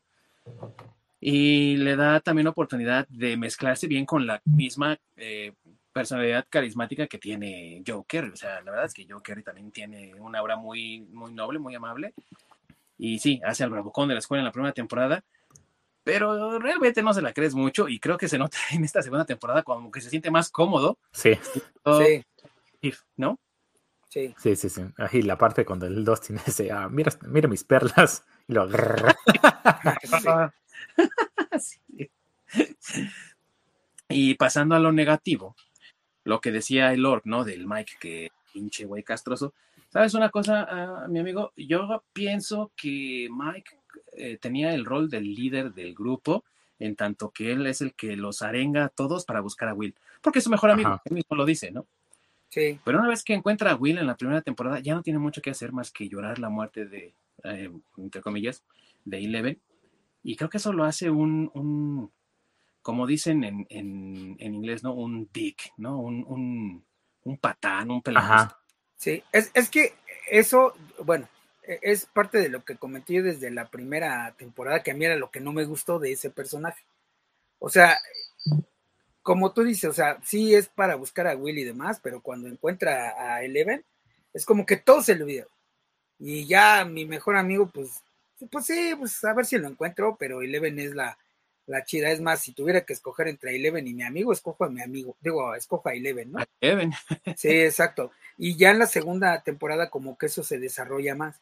Pero desde la primera, el, el personaje como que ya desde ahí va perdiendo el, el, como tú bien dices, ¿no? Como que el liderazgo, ¿no? Porque pues, todo se enfoca a Eleven y todo se, incluso lo que, lo que dijimos, ¿no? Este, este Lucas, bueno, Caleb, Caleb el, el actor, el negrito, ajá, es el que se lo dice, ¿no? Así como que, güey, no mames, ya, o sea, ¿qué pasó con Will, güey? O sea, ya, ya te valió madre, güey, en pocas palabras. Y creo Sí. que en, en la segunda temporada, pues es donde se ve más. Y, y ¿sabes qué? ¿En, ¿En dónde se ve más? Cuando agregan al personaje de Max, la niñita pelirroja que Ujú. se enamora de Lucas. Sí, ella está haciendo la función exactamente de Eleven en la primera temporada, nada más que ahora en la segunda. Es la nueva que está siendo incluida en el grupo. Sí, nada más que aquí reciclado. ya es- sí, es un reciclaje. Y están, nada más, la única diferencia es que aquí están los cuatro Ujú. y se está agregando un nuevo miembro al equipo. Y de cierta forma, podríamos decir que la animadversión que tiene Mike contra Max es la misma que tenía Lucas contra Eleven. Pero Mike es un. pues, Es un culero, güey. O sea, sí, a lo mejor se oye fuerte la palabra, ¿no? Pero ¿cómo le habla a Max durante toda la temporada? ¿Cómo la rechaza durante toda la temporada? Max se trata de portar chida, güey, ya, ya conozco la verdad, ya me dijo el Lucas, porque quiere ser mi viejo. Y pues, ¿sabes qué? Pues ya sé, y, y está de la chingada lo que estás sufriendo, güey. Y pues quiero que sepas que estoy aquí para ti. Y el pinche Mike, nah, pero aunque sepas tú no eres del equipo, te vas a la chingada, ¿no? O sea, güey, eres un pendejo, güey. O sea, la neta, si yo, si yo fuera compa de ese güey, yo sería, eres un pendejo, güey. Pues es que es lo que te digo, se lo dice Lucas desde el principio, o sea, eh, se lo recalca más cuando, porque pues quiere este ahí darle sus besitos a Max, pero desde la primera, güey, le dice, güey, no mames, o sea, está bien que te guste, pero pues, Pero no más. sí, pero no más, ¿no? Entonces, este, Pero Lucas sí crece como personaje y sí es Sí. maduro para decir, ¿sabes qué? La regué, güey, sí es cierto, sí es útil, es una buena chica, perdóname, vamos a seguir siendo compas. Hasta se dan la mano, güey. Aquí Sí. en la segunda temporada, pinche Mike nunca dice, perdón, discúlpame, la regué, güey, tu vieja es bien chida. Nada, güey, es un culero. Y la verdad es que cuando es mandilón, güey, nada más es Sí, eso. pero cuando descubre que Eleven está viva, que es su, su recompensa a, todo su sufrimiento, güey, no se lo merece el cabrón. ¿Sabes qué digo? Nada mames, pinche Eleven, bótalo a la chingada y quédate con Will. Porque es bien culero, güey. O sea, eso es lo que pasa, que no tiene una, un desarrollo de personaje. Es nada más un chamaco pendejo y berrinchudo que está sufriendo por su vieja y a todos los odia, güey. Bien No, pero, pero ¿sabes qué? Más bien sí tiene el desarrollo, pero no es un desarrollo chido. puede ser, Ah, porque en, lugar de ser un desarrollo positivo, o sea, de convertir, de, ser el líder de, ellos para estar buscando el, este, por estar buscando a su amigo, pues en realidad se vuelve pues, un güey X, ¿no? O sea, el, el, güey que dices, este, oye, güey, vamos a, no sé, vamos a echarnos un, unas chelas. Sí, vamos, pero es que mi viaje, oh, que la verga, güey. Entonces, más bien eso es lo que, lo que se vuelve ese güey, ¿no? Puede ser, pero yo no le veo mucho progreso por lo que te digo. desde el principio de la, de la temporada está sufriendo por Eleven y es un culerón con la Max. Y llega al final de la serie, en el último episodio, cuando Max le dice, ya lo sé todo, vamos a, ponerle la trampa a los Demodots. Y el güey sigue siendo un culero. Pero es, que, es que es lo que te digo. O sea, no es que, o sea, sí evoluciona, pero no de forma positiva. O sea, sí tiene una evolución, pero negativa. Digo, a lo mejor. Una involución, güey. Pues sí, quería, yo siento que se queda estancado. Sí quería decir eso, pero sí quería decir eso, pero no, no, no, no existe la palabra de involución. Sí. Esto que dijo el orc. Es que eh, su personaje se queda estancado. Yo, yo ah. tampoco siento que se, que se desarrolle más, sino simplemente se queda ahí. Pues, Estático. ajá. Sí. Pero, y, mira, sí, yo lo entiendo y tampoco es que abogue a favor. Estoy de acuerdo que, que es este que es uno de los puntos malos. Sin embargo, si te pones a pensarlo o a compararlo con la vida real, sí pasa, güey. O sea, yo sí tengo amigos y a lo mejor también en algún momento a mí me pasó, güey. Este, que conoces una tóxica famosa, bueno, me refiero que tienes un amor de esos, este, eh, pues no sé, güey, que no te hacen bien y te estancas. O sea, eso, eso sí pasa también.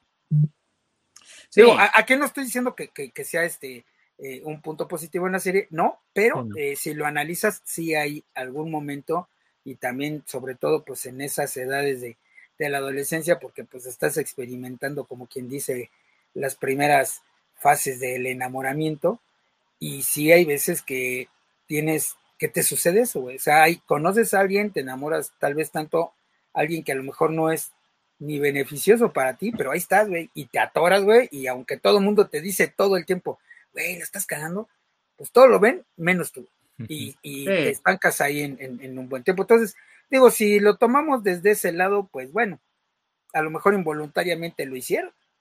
Y ahí el tóxico es sí, sí, correcto. Pero digo, tocando el punto de lo que dice Lord, ¿no? A lo mejor por eso está estancado, güey. Conclusión, Mike es una mierda y nadie lo quiere, Los fans no lo quieren tanto, güey. Sí, no, eh, sé, por, por, alguna extraña razón, ese actor no, nomás no me cae. Igual cuando salió en, en eso, tampoco. Sí, no, tampoco. Sí, no, en lo, personal, ese, ese, ese actor. Joven ¿quién sabe, ¿Quién sabe qué, qué, es lo que tiene nomás? No. Donde salgan, no me cae. No, güey, no, no. Y y es lo que te decía, cuando hace a Richie Tosi, el joven, eh, como que hace al personaje eh, odioso. Sí. En Cazafantasmas es personaje inútil, entonces. Ah, sí. No, no, sé si son los papeles que no le ayudan, pero no sé. Ese actor nomás no me cae. No, estoy de acuerdo contigo, eh, mi querido porque estoy de acuerdo contigo. Pero también creo que es un problema del, no sé si del guion, o de la historia, o del plot, o no sé de qué, pero pareciera que unos personajes sí crecen y otros no crecen tanto. Eleven crece, a pesar de que su historia es muy innecesaria la, cuando, cuando va e, e, ese capítulo de la hermana perdida, de güey, no mames. Pero bueno, el personaje de Eleven crece, el personaje de Dustin crece, el personaje de Steve, que era un personaje secundario en la primera temporada, crece. El personaje de Mike se queda así estático, no hace nada, no crece, no evoluciona. Y Winona Ryder, Joyce, pasa de ser la mamá histérica a la mamá histérica con novio. Sí. sí. Pero también, este, Jonathan tampoco crece mucho, ¿eh? Ni tampoco crece. No, sigue, siendo bizarro, sí. Siguen siendo, sí, y siguen estancados en lo mismo. Si andamos, no andamos, si queremos, no queremos, y hasta que el pelón ese, ¿cómo se llama? El Murray, el, el, portero, como que los incita, ya, güey, tengan sexo, ¿no? Casi, casi. Pinche boomer, ¿no? O sea, ahí incitando a los adolescentes. Eh, es cuando como que dicen, ay, sí, vamos a tener una relación, sí, sí te quiero, pero es que me siento culpable por el pobre del, del Steve. Es lo más interesante que tienen y después de eso ya no hacen nada. No, es que justamente lo que yo detesto de los dramas es el eterno estira y afloje, donde ahí sí quiero, pero no quiero, y ahí sí que vayan y chinguen a su madre todos, ya, no quiero saber nada. E, es, realmente lo que me molesta, el, por, por, lo cual no veo dramas. Es un este, estira y afloje absurdo y estúpido que dices, ya sea, güey, ya. O sea, dices al principio, ¿no? O sea, estás inseguro, ok. Pero ya cuando pasas eso y sigues haciendo lo mismo, dices, ya, ya, ya, güey, o sea, ya, y te digo, güey, o sea... Eh, eh, eh Disculpen a nuestras compañeras femeninas, nuestra audiencia femenina con ese comentario. Fíjate, lo que estábamos diciendo, la temporada 1 termina con Nancy muy contenta con Steve en la Navidad. No parece tener ni una sola preocupación en la vida. Está muy relajada, está muy contenta. Empieza temporada número 2. Ah, no manches, cómo me siento culpable por la pobre Bar, güey. Nunca la buscamos. Y al Will sí hasta le hicimos propaganda. Qué culeros somos, güey. Hay que decirle la verdad a sus jefes de la pobre Bar. ¿sabes qué? Estoy tan llena de culpa que me embriago por la pobre Barb. Eh, antagonizo al Steve por la pobre Barb. Dices tú, ya, no mames, güey. O sea, no te la compro porque no, no terminó así tu arco argumental anteriormente y sobre todo porque parece que es nada más un pretexto del plot para que tú tengas algo que hacer y salgas en la serie. Exactamente, sí, sí, Se, ve así metido muy a huevo. Justamente. Sí, y, y, creo que también eso fue parte de lo que no le gustó mucho a la gente y tal vez por eso la segunda temporada no es tan buena. O sea, no, es mala, ¿eh? No, no, tampoco es que, sea mala, pero ya si vas comparando, creo que la segunda temporada es la peorcita.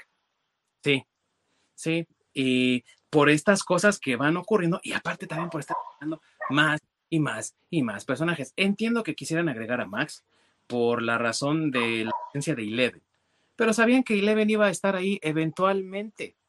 Y algo que también me pareció muy eh, metido así con calzador de que, ay, por conveniencia del guion, es que Eleven se escapa y tiene todo este arco, argumental separado de los demás en otro lugar donde según encuentra a su hermana y se desarrolla más su habilidad y su personaje, pero a costa también de lo que ocurre en el, en el guion, porque convenientemente se va a Eleven y entonces se intensifican los, los ataques del Mind Flayer, el Will está más poseído, alguien necesita ayuda, están solos, los Demo Dogs atacan el laboratorio, matan a Sean Astin, o sea, güey. Ay, que eso fue una tragedia, güey. Creo que sí, todos los fans es lo que más lloraron de la segunda temporada, güey. Justicia para, ¿cómo se llamaba su personaje? Este, no me acuerdo. Justicia para Bob. Sí, justicia para Bob. Oye, ¿y sabes qué es, qué es lo, este, eh, lo de ahí de, de, Bob? Es que aparte a ese personaje, este, aparte de que lo hace este Sean Austin, que es un actorazo y que aparte tiene mucho carisma y, y este, y siempre tiene la, no sé, como la cara de bonachón, lo hacen a, a Bob precisamente eso, ¿no? Que es un buen pretendiente de la mamá.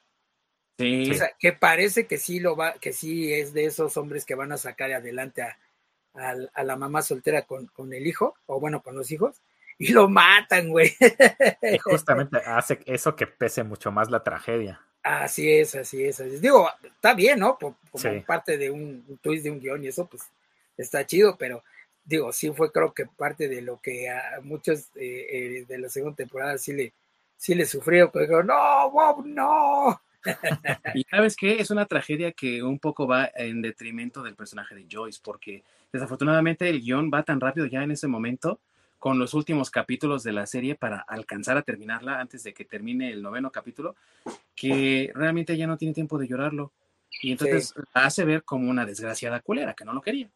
Cuando en realidad, pues parecía que sí, porque eh, se sentía ella feliz, se veía feliz y estable, y de repente lo matan ella nada más dice, ¡ah! ¿no? En el laboratorio, pero después le gana el plot porque tiene que salvar a su hijo del Mind Flayer, entonces, pues no se siente tan natural, ¿no? Porque pues digo, si, si perdiste a alguien importante en tu vida, te das el tiempo para llorarlo, ¿no? Pero es que pues vuelva a lo mismo, ¿no? Igual también es porque le faltaba ahí expertise a Netflix, digo, de un año a otro, ¿no? Agarraron toda la expertise en sacar series y aparte eran pocos capítulos. Sí, nueve. Sí. Sí, entonces al final empezaron a acelerar la historia y dice, híjoles, ya se nos está viniendo el, tiempo encima y solo tenemos ¿no? episodios preparados. Bueno, este nada más había contrato por no episodios, entonces apúrenle y resuelvan todo rápido. Así es. Pero, pero aún así también no, no es que no está mala, ¿eh? O sea, puede, puede, ser la peorcita de las tres temporadas hasta ahorita, pero no es, no es mala, o sea, tampoco es así como que, ah, no, se cayó este Stranger Things y ya nadie la vea. Pues no, tampoco. No, no, para nada, porque también una cosa que tiene muy bonita es la relación padre e hijo, o en este caso hija, de Hopper e Eleven, porque sabemos por la primera temporada que él perdió a su hija por el cáncer. Y aquí tiene la oportunidad de redimirse de eso, ¿no? De volver a formar una vida, de darle una segunda oportunidad a una niña que ha sufrido mucho por lo que vemos en la primera temporada, que no sabe quién es y que en esta segunda temporada está tratando de descubrir su origen. Y todo eso está muy bien. Nada más que esa narrativa de Eleven con la banda está en Chicago. Eh, yo no sé ustedes qué piensan, amigos, pero creo que es uno de los, uno de los puntos más flojos de toda la serie. Y sí son varios capítulos. Y digo, el séptimo capítulo es nada más de eso. Sí. El capítulo es solo eso, ella. Es que, ¿sabes qué? También creo que eh, la parte donde ya quisieron, eh, bueno, que esta eh, eh Millie, Millie Bobby Brown, pues ya tenía como más éxito. Creo que Netflix la cobijó y quiere, o empezó como a proyectarla como una gran estrella, como, como lo mismo que hace Disney, ¿no? Con sus, con sus chicos Disney. Entonces creo que también por eso fue que le empezaron a meter más, este, pues, no sé, como que a dejar la parte para que fuera destacando y demás, ¿no? O bueno, por lo menos fue lo que intentaron. Sí, vamos a darle reflectores solo a ella. Sí, así es. Sí, exactamente. Y se volvió, se volvió el show de Eleven. Así es y sabemos que pues ella eh, tiene mucho peso porque es la de los poderes y la que puede acabar con los enemigos. Pero te digo, volvemos al mismo punto, o sea, si te das cuenta es un reciclaje de la temporada 1. Volvemos al mismo punto de no sabemos cuáles son sus poderes, porque ya sabemos que es telequinética, ya sabemos que tiene poderes de como psicológicos, ¿no? De, de telepatía y demás, pero ahora también cierra portales, güey, o sea, cada vez agregando más cosas. Sí, cada vez, cada vez es más poderosa. No mames, este es un mutante nivel 11, güey. ¿Qué nivel? Alfa, ni qué nada, güey. Si no es Omega, ya va más allá. Más que Omega, güey, ¿no? Es un mutante más cabrón que, que cualquiera que hayamos visto. Sí. Pero estoy de acuerdo contigo, no es una mala serie, una mala temporada. Eh, eh, creo que es disfrutable, la, repito, la interacción de Dustin y de Steve, la interacción del, jefe Hopper con Eleven y la niñeta eh, que hace a Max creo que hasta tiene más capacidad actoral que la misma Millie Bobby Brown, o sea, me gusta más que, que Millie Bobby Brown. Sí, a mí también se llama Sadie Sink. Sadie Sink, sí. Pero como actriz pedófilos, ¿eh? No creen otras cosas, pinches enfermos. bueno, eh, si te hace sentir bien, ahorita ya es legal, tiene 20 años, ya casi va a ser mayor de edad. Ah, bueno, pero en la serie no, güey, no. Eh, sí, no, no, en, ese momento, pues no. Ahí sí no. No, yo estoy hablando de ahorita. tiene, te digo, tiene más capacidad, creo, que Millie Bobby Brown para actuar. O sea, me gusta más que, que su, su, forma de actuar que la de la otra niña. No solo eso, también su personaje eh, se vuelve más interesante el, sí. el, que es cómo se involucra. Sí. Porque a fin de cuentas, Eleven lo que realmente lo que tiene son los poderes. Fuera de eso, realmente no, no le ves nada más.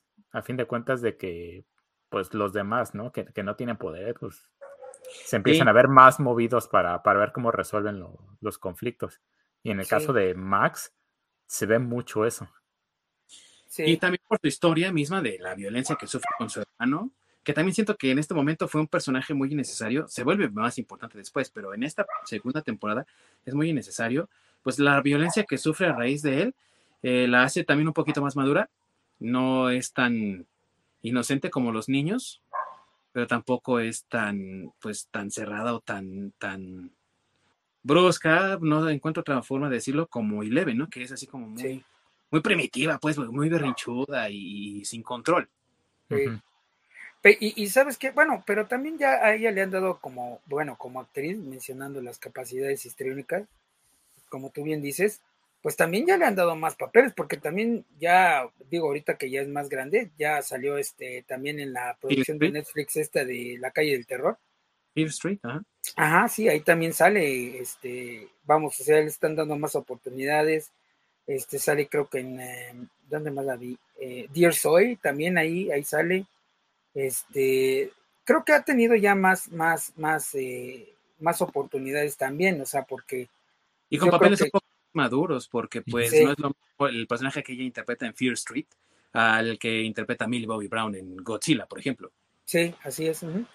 Pero creo que de ahí creo que las dos les han dado buenas oportunidades y bueno, quién sabe, todavía son jóvenes, a lo mejor más adelante pues pueden llegar a ser de esas actrices este, pues, que se vuelven muy famosas, ¿no? No lo sé. Pues sí, digo, de entrada ahorita eh, la niña esta, eh, Millie Bobby Brown, tiene incluso ya una productora, o sea, una niña de cuántos te gusta que tenga? 19, tiene 19. Fíjate. Tiene 19, ella tiene 19 y esta Sari eh, es una tiene, tiene 20. Y ya tiene una productora, o sea, imagínate, güey. O sea, es una niña millonaria. Ni siquiera yo creo el mismo Macaulay Culkin hizo tanto así. sí, yo creo que no. Bueno, pero a, a, Millie Bobby Brown le dieron más oportunidades, digo, este, Netflix, eh, es que vuelvo a lo mismo, creo que Netflix lo está arropando mucho. Eh, es que justamente yo creo que es eso, ¿no? El cómo está cobijado, porque Macaulay Culkin, pues, se perdió completamente, todo se lo gastó en chupe y en drogas. No, no más, bien, más, bien, más bien sus papás, porque lo del chupe y las drogas fue, digamos, lo que él empezó a, lo que él pudo rescatar, porque si recuerdo... Cuando se emancipó. Sí, ah, tuvo que demandar a sus papás porque lo iban a dejar sin nada de lo que ganó. Sí, eso es verdad. Y también a sus hermanos, al Kieran Culkin, que hace a su, a su, a su primo en Mi Pobre Angelito, y su hermano, que sale en la película esta donde él es el niño malo con Frodo. Se me olvidó el nombre. Ángel del Mal, ¿cómo se llama? Ah, ah sí, sí, sí, donde tira a la hermana en una este, en un lago congelado, ¿no? Un lago congelado. Ah, y esa es su hermana en la vida real. Entonces, todo el mero de esos tres güeyes se los, se lo clavaban los jefes y órale, hacían su Así es. Y bueno, eh, ya dijimos que la temporada tiene sus bemoles, pero no es mala temporada. Ahora, la última temporada, qué tan buena está, qué tan mala está. Salió dos años después, salió hasta 2019, creo que también en el verano, no me acuerdo, pero esta sí está ambientada precisamente en el verano, en julio, porque están celebrando, si no recuerdo mal, el 4 de julio dentro de la misma temporada. En la premisa es algo también un poco extraño. El laboratorio de Hawkins ya salió a la luz que hacía cuestionables experimentos que provocaron la desaparición de Will Byers, la muerte de Barb y otras tantas atrocidades dentro del apacible Hawkins. Así que ha sido cerrado por completo, pero parece que las amenazas siguen por ahí. Debajo de un centro comercial recién inaugurado hay un complejo también experimental muy amplio, pero esta vez controlado por los rusos gracias a las maquinaciones de un gobernador corrupto. Y parece ser que los enemigos del Upside Down siguen tratando de detener a Eleven y sus amigos ahora a través de eh, la posesión de cuerpos, como los Body Snatchers, la película, igual, así mismo. y depende de nuestra banda de héroes el detener a esta amenaza, pero también de detener el, avance ruso porque ellos desean abrir el portal al Upside Down. Yo no sé, amigos, ustedes qué piensan de esta temporada, pero ¿les parece bien si comenzamos por lo bueno? Sí, pues yo creo que en esta temporada rescatan la temporada 2. Creo que la temporada 3 rescata la, la serie otra vez. Este, Igual es que ya vienen, este, pues cosas ya, digo, se, se, ¿cómo mencionarlo? Se refuerza de alguna forma la, la relación que tiene Dustin con Steve. Este, eh, bueno, entran eh, otra, otra nueva, otro nuevo personaje, otra nueva integrante a la, a la, a la pandilla, por decirlo así. Este, que, también me gusta mucho ese, ese, ese personaje, o sea, creo que también está este, bien, eh, bien desarrollado. ¿El de Erika? pues bueno, mira, es que sí me gusta, pero creo que también ahí ya, bueno, no sé, mejor no iba a decir algo, pero mejor me lo guardo. este, pero sí, creo que también este lo, lo, o sea, sí me agrada, como que es un, una especie de Max, pero ya más este, más madura. Este, también el punto este de que el hermano de, Max empieza a tener, como ya lo habías mencionado, una mayor relevancia en, la historia. Este, aparte me agrada que pues es el, cuando lo introducen, pues es el, el, eh, salvavidas, ¿no? Acá se diga, el deseado de las sí, el, deseado de las señoras sí sí sí entre la, la mamá del Mike güey ah sí sí tienes razón está la mamá de Mike este, pero también, o sea, eso, eso me gusta porque eh, lo hacen ver, pues realmente como que sí es eso, ¿no? Como que es un patán y por eso, este, no trata tan bien a su, a su hermana. Y este, o sea, sí, sí, creo que aquí otra vez se rescata el, este, la, la temporada de, de, Stranger Things. ¿Y tú, mi buen Orc? Pues Sí, sí, llega a mejorar un poco, pero no sé, siento que, que el plot del este laboratorio ruso, porque siempre tienen que ser los rusos los, los malos, ¿no? E, bueno, pero, es, pero es porque donde como está ambientado, ¿no? Porque está también a método ante la Guerra Fría. Sí, por lo de la Guerra Fría, justamente. Ajá, sí. Pero no sé, este, siento que me quedó de ver o sea, sí, sí, la, sí la disfruté, sí está interesante, pero no sé, hay, hay ciertas cosas que sí, como el, que todo fuera del laboratorio ruso, sí fue lo que me, me medio sacó de onda. Siento que, pues, no sé, pudieron haber este, utilizado otro pretexto. Y sigo viendo varios este, personajes de pronto que se volvieron a estancar.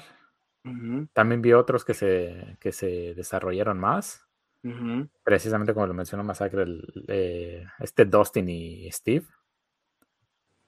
E-, ellos este, siguieron creciendo, ¿no? Porque a fin de cuentas, cuando aparece el personaje de Erika, el, el desarrollo del personaje de Steve, pues es, es mucho, ¿no? Porque es su con quien está trabajando y al principio no la toma como muy en serio y, ya después como que le cambia la idea, ¿no? Y, se empieza a sentir atraído por ella. Ah, de Robin, la... la, la, ah, sí, sí, perdón. De sí, Robin. Es, Robin, sí. Sí, sí, sí. me, eh, equivoqué el nombre, tienen razón, es Robin. Sí. sí, sí, tienen razón, adelante, adelante. Sí, iba a decir que aparte es este, también, eh, eh, vuelvo al mismo, ¿no? Es como un Max, una Max, pero más madura. Ajá. Y este, y aparte me gusta que, que, que pendeje al Steve, ¿no? Sí. eso, eso está chido, güey. Tienen una buena interacción. Eh, Maya Hawk, que es la hija de Oma Thurman, es buena actriz. Se le ha visto también en otras cosas. Quentin Tarantino la utilizó para ir hace una vez en Hollywood, ¿no? Su más reciente película y la usó poco, pero tiene, o sea, pues viene de dos actores, ¿no? Ethan Hawke, que fue también una sensación en los 90, su mamá es Uma Thurman, o sea, ¿qué más podemos decir, no? Después de eso. Y tiene talento la muchacha, pero aparte se siente ella muy natural, no se siente tan forzada como los niños de la primera temporada, ¿no? Tú los veías un poquito acartonados, ella fluye bastante bien, es divertida y tiene cierto carisma que la hace, mm, se, ve bien al lado de, de, Steve, ¿no?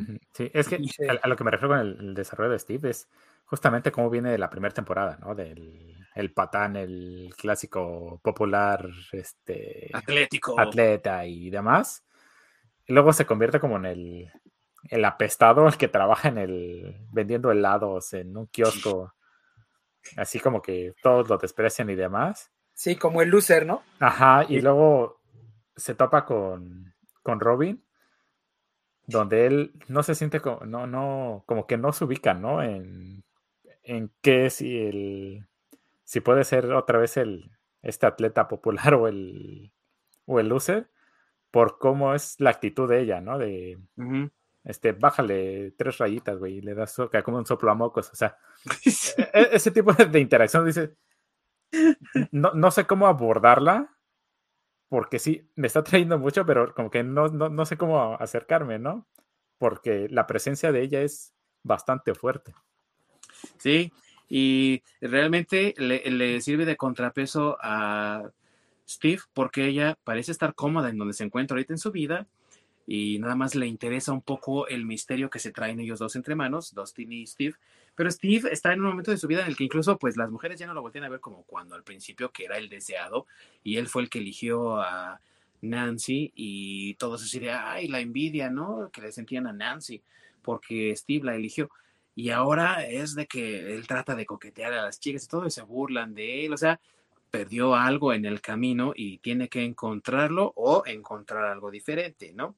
Y puede ser incluso aquí que Robin, si aparece en la cuarta temporada, que yo estoy seguro que sí, eh, se volverán como más amigos y crearán un lazo muy fuerte que le va a permitir a Steve madurar y ser una persona más independiente.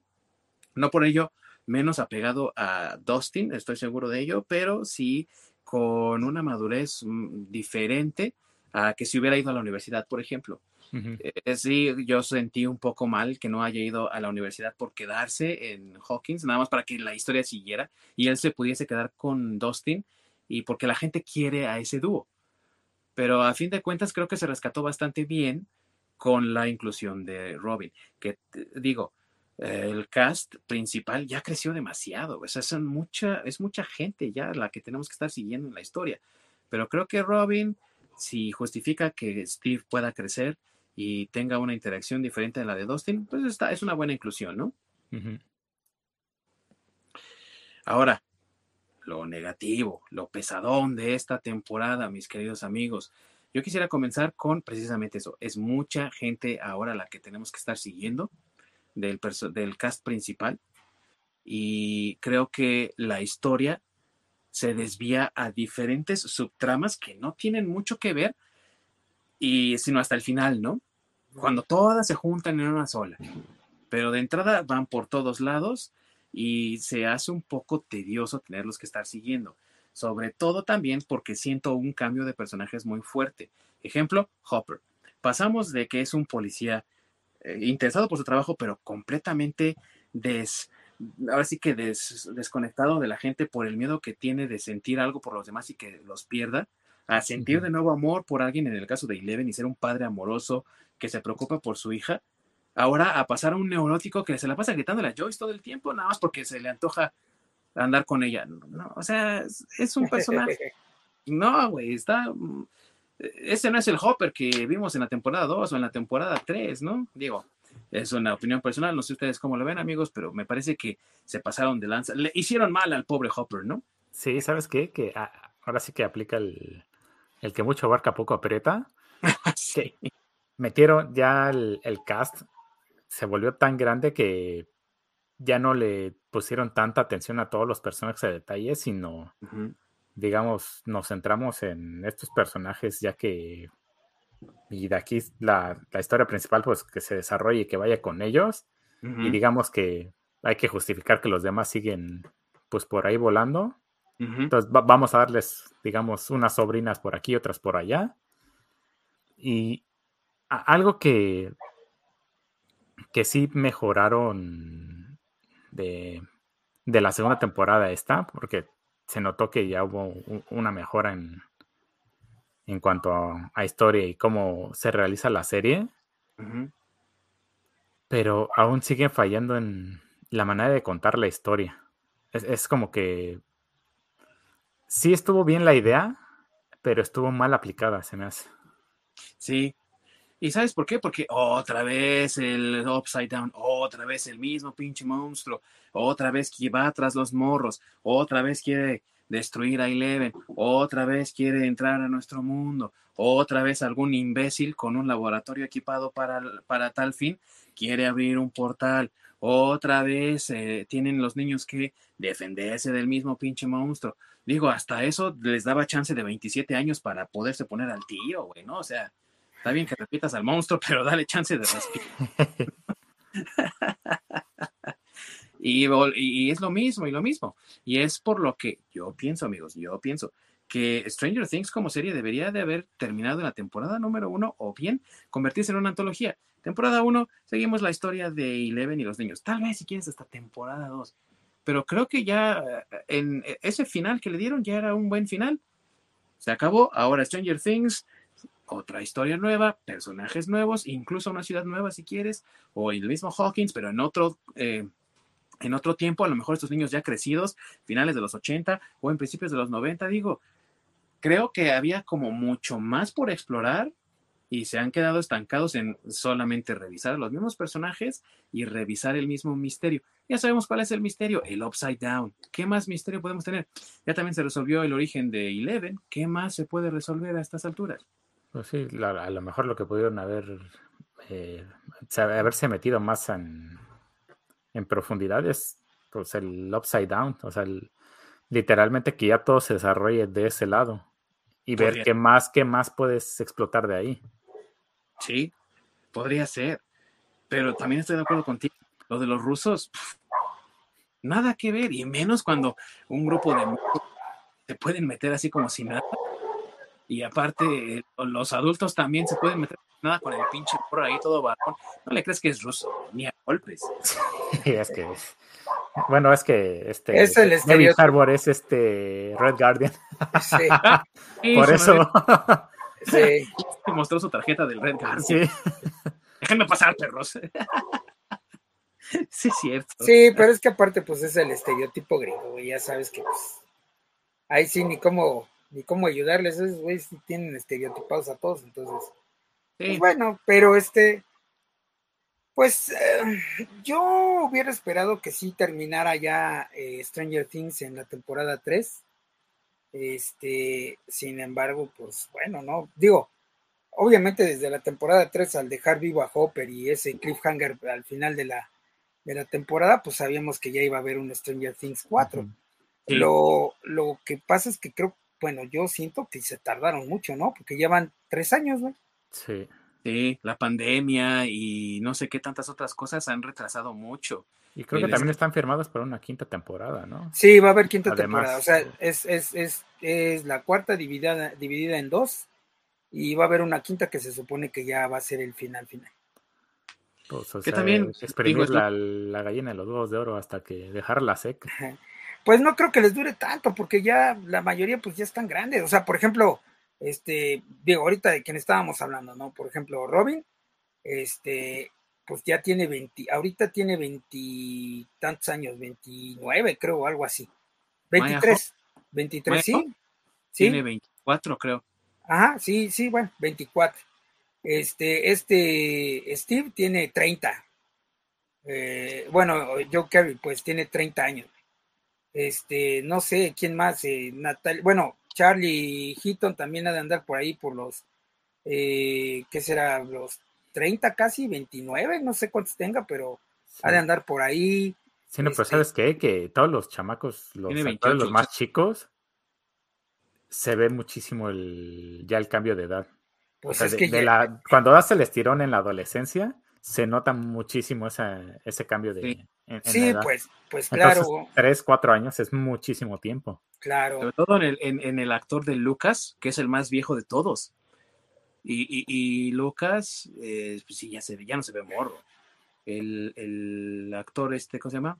Eh, Caleb, Caleb, Caleb, entonces tienes que adaptar tu historia a que haya eh, pasado pues bastante tiempo, porque si vas a seguir con que pasó un año, no mames, este güey ya tiene 40 años, o sea, no te creo que pasó un año.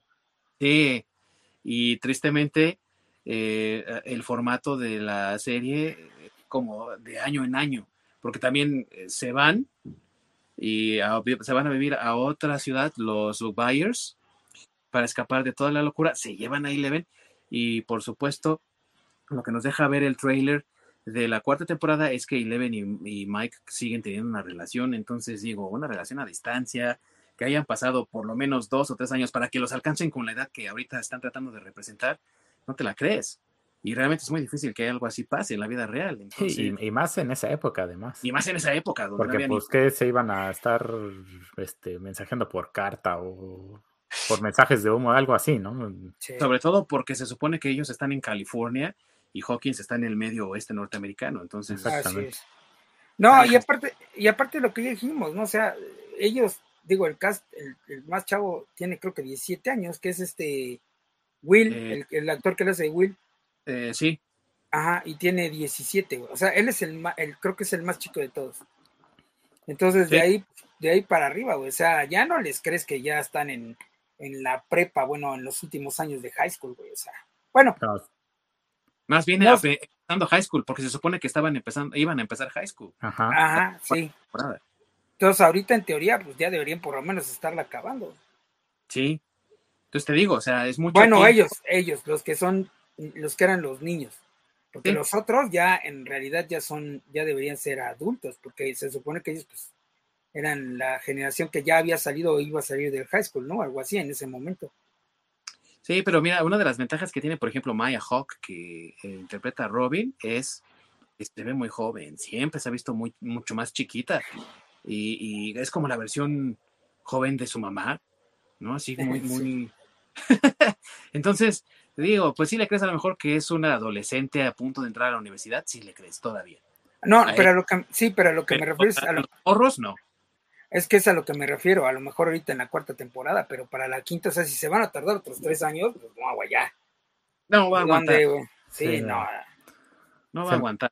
Sí, se me hace que a, la serie le, le, pasó lo mismo que le pasó a esta Prison Break, donde ah. la primera temporada es buena, ahí la tenían que haber terminado y ya todo lo demás es nada más este pues para sacar dinero porque no la historia realmente es repetitiva y es culera. Sí, y en este caso no está culera, pero sí es repetitiva. Y de una u otra forma, las tres temporadas nos han dado lo mismo. Eh, la tercera temporada cambió o trató de cambiar muchas cosas, eh, pero deja también a muchos personajes sin hacer nada. Will, que tenía mucho potencial como el la conexión. Del equipo, la conexión del equipo. Ahorita nada más es el, niño Spider-Man, ¿no? Ah, mi sentido horario está vibrando. Sí.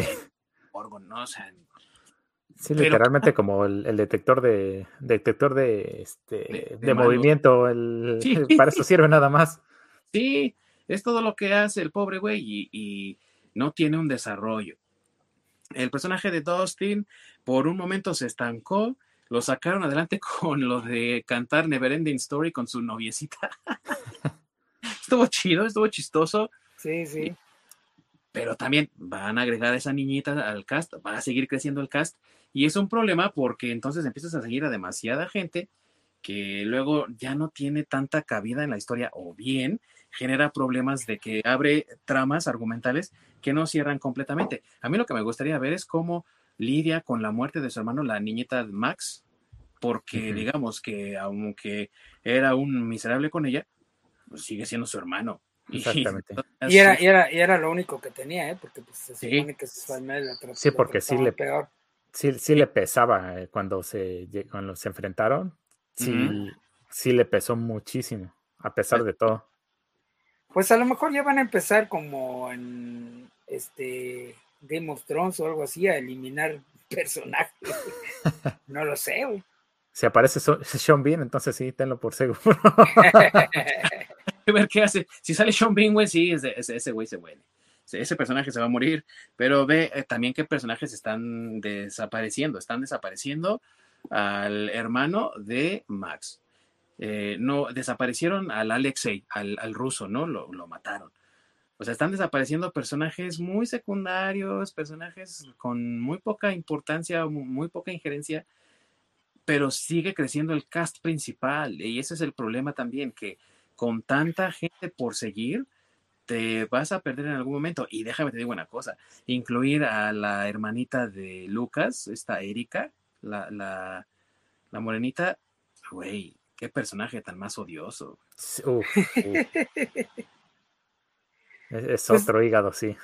Sí. Pues, pues mira, quién sabe. Eh, creo que también eso es lo que, lo que esperamos de la cuarta temporada, a ver qué es lo que van a hacer realmente. A ver si esta temporada, pues, o sea, Netflix no le queda de otra, ¿eh? Aquí es, aquí sí se la están jugando. O pega o va a ser un fracaso, güey. Y van a tener que cancelar al final. Ah, exactamente. Sí. sí, porque además ya amenazaron, ¿no? De que creo que los últimos tres, cuatro episodios van a durar este de hora y media para arriba.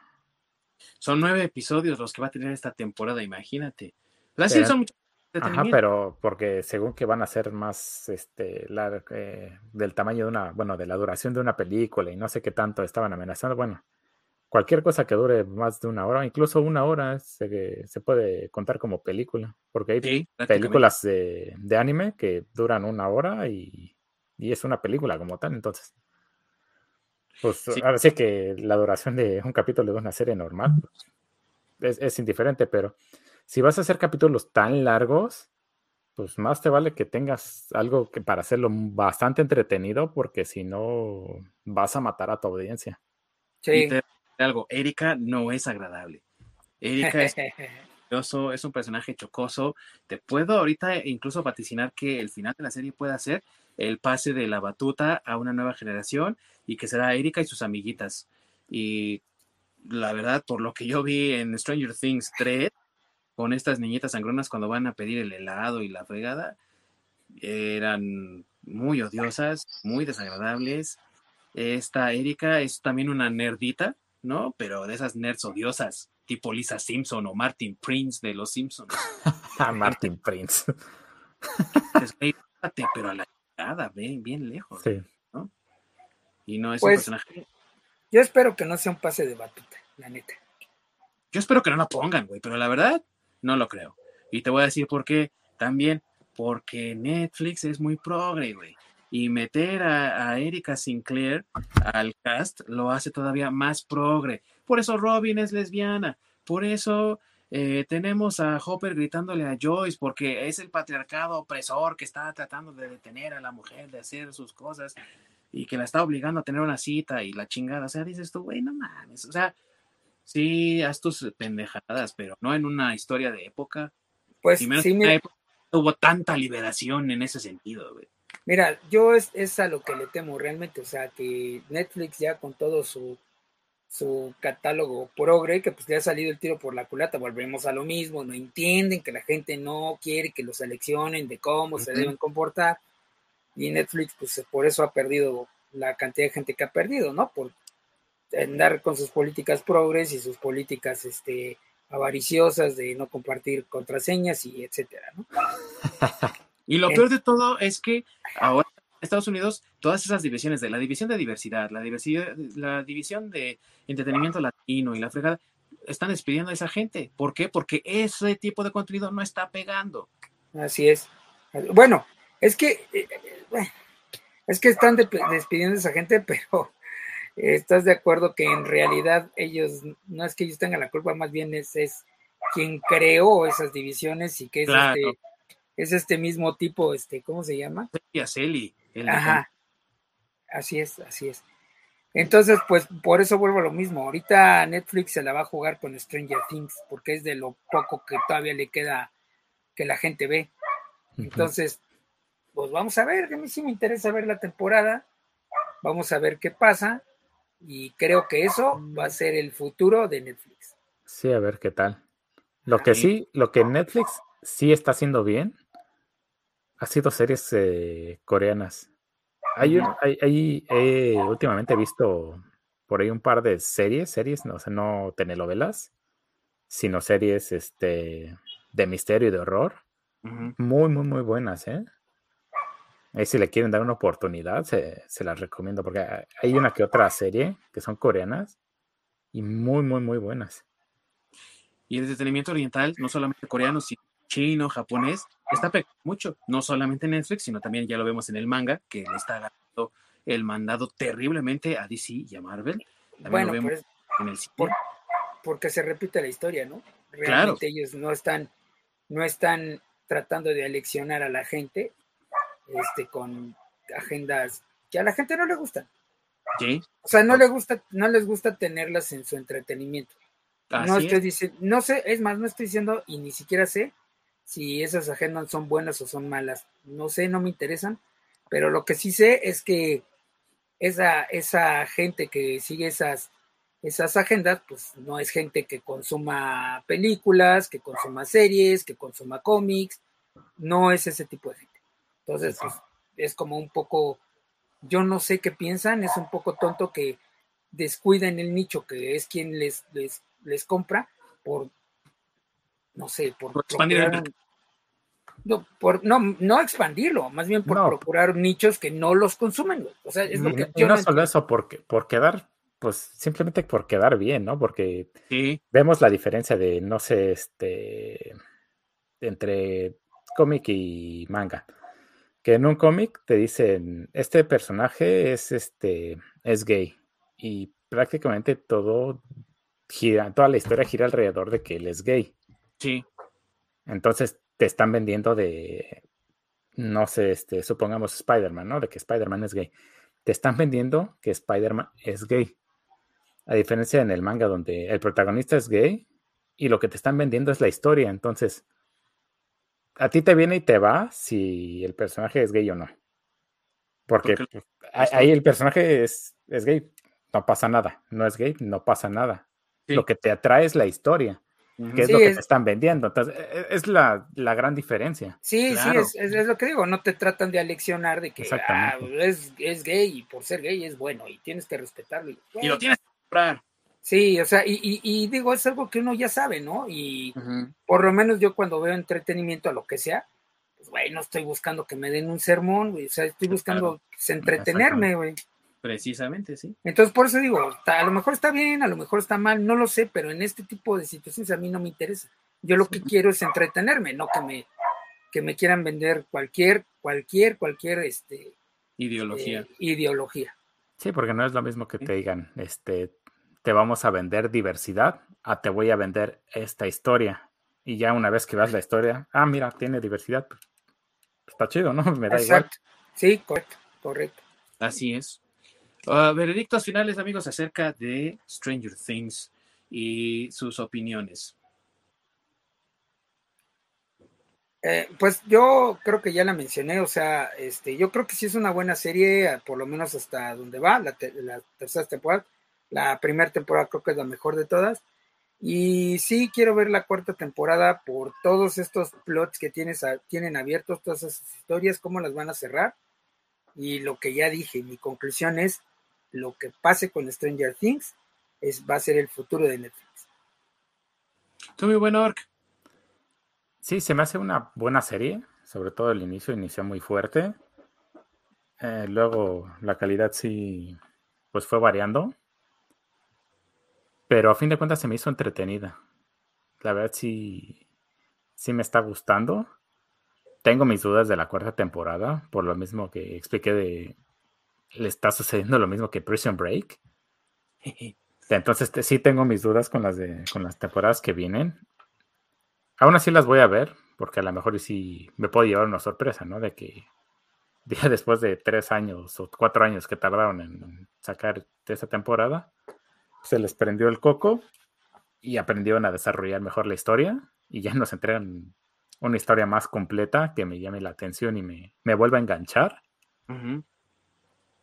Entonces, pues sí, ahora sí que como dice Masacre, es el volado que, que se está jugando Netflix, porque si de por sí por las finanzas hay que recortar gastos y los streaming es lo primero que hay que darle cuello, o lo primero que se le está dando cuello, si no estás entregando un producto bueno de calidad, estás ayudando a que se tome la decisión más fácilmente. Definitivamente, mis queridos amigos. Yo pienso que la mejor de las temporadas es la 1. Sigo sosteniendo que debió haber sido una sola temporada y ya. Máximo dos tal vez, pero con los mismos personajes, no más de tres temporadas. O al menos no en la forma en la que las hemos tenido. Pienso que la temporada 3 es la más floja, sinceramente. Es la que tiene menos conexión o menos unión a lo que vimos originalmente. Y sigo sosteniendo que el misterio ya está muy visto. Ya no hay que nos sorprenda, ya no hay que nos horrorice. Y necesitan realmente encontrar que llene de misterio al público y que los haga volver y que se sientan aterrorizados como en la primera temporada. Habrá que ver si la cuarta temporada lo logra. Siendo sinceros, dudo que lo lleguen a hacer, pero también es eh, cierto que ya a estas alturas es una apuesta segura hacer algo de Stranger Things por el fenómeno cultural en el que se ha convertido. Así que tal vez estén un poco asentados en la flojera, habrá que ver cómo les resulta eso, pero definitivamente Stranger Things como serie vale mucho la pena. Dark es una mejor versión de Stranger Things, pero igual vale la pena ver Stranger Things.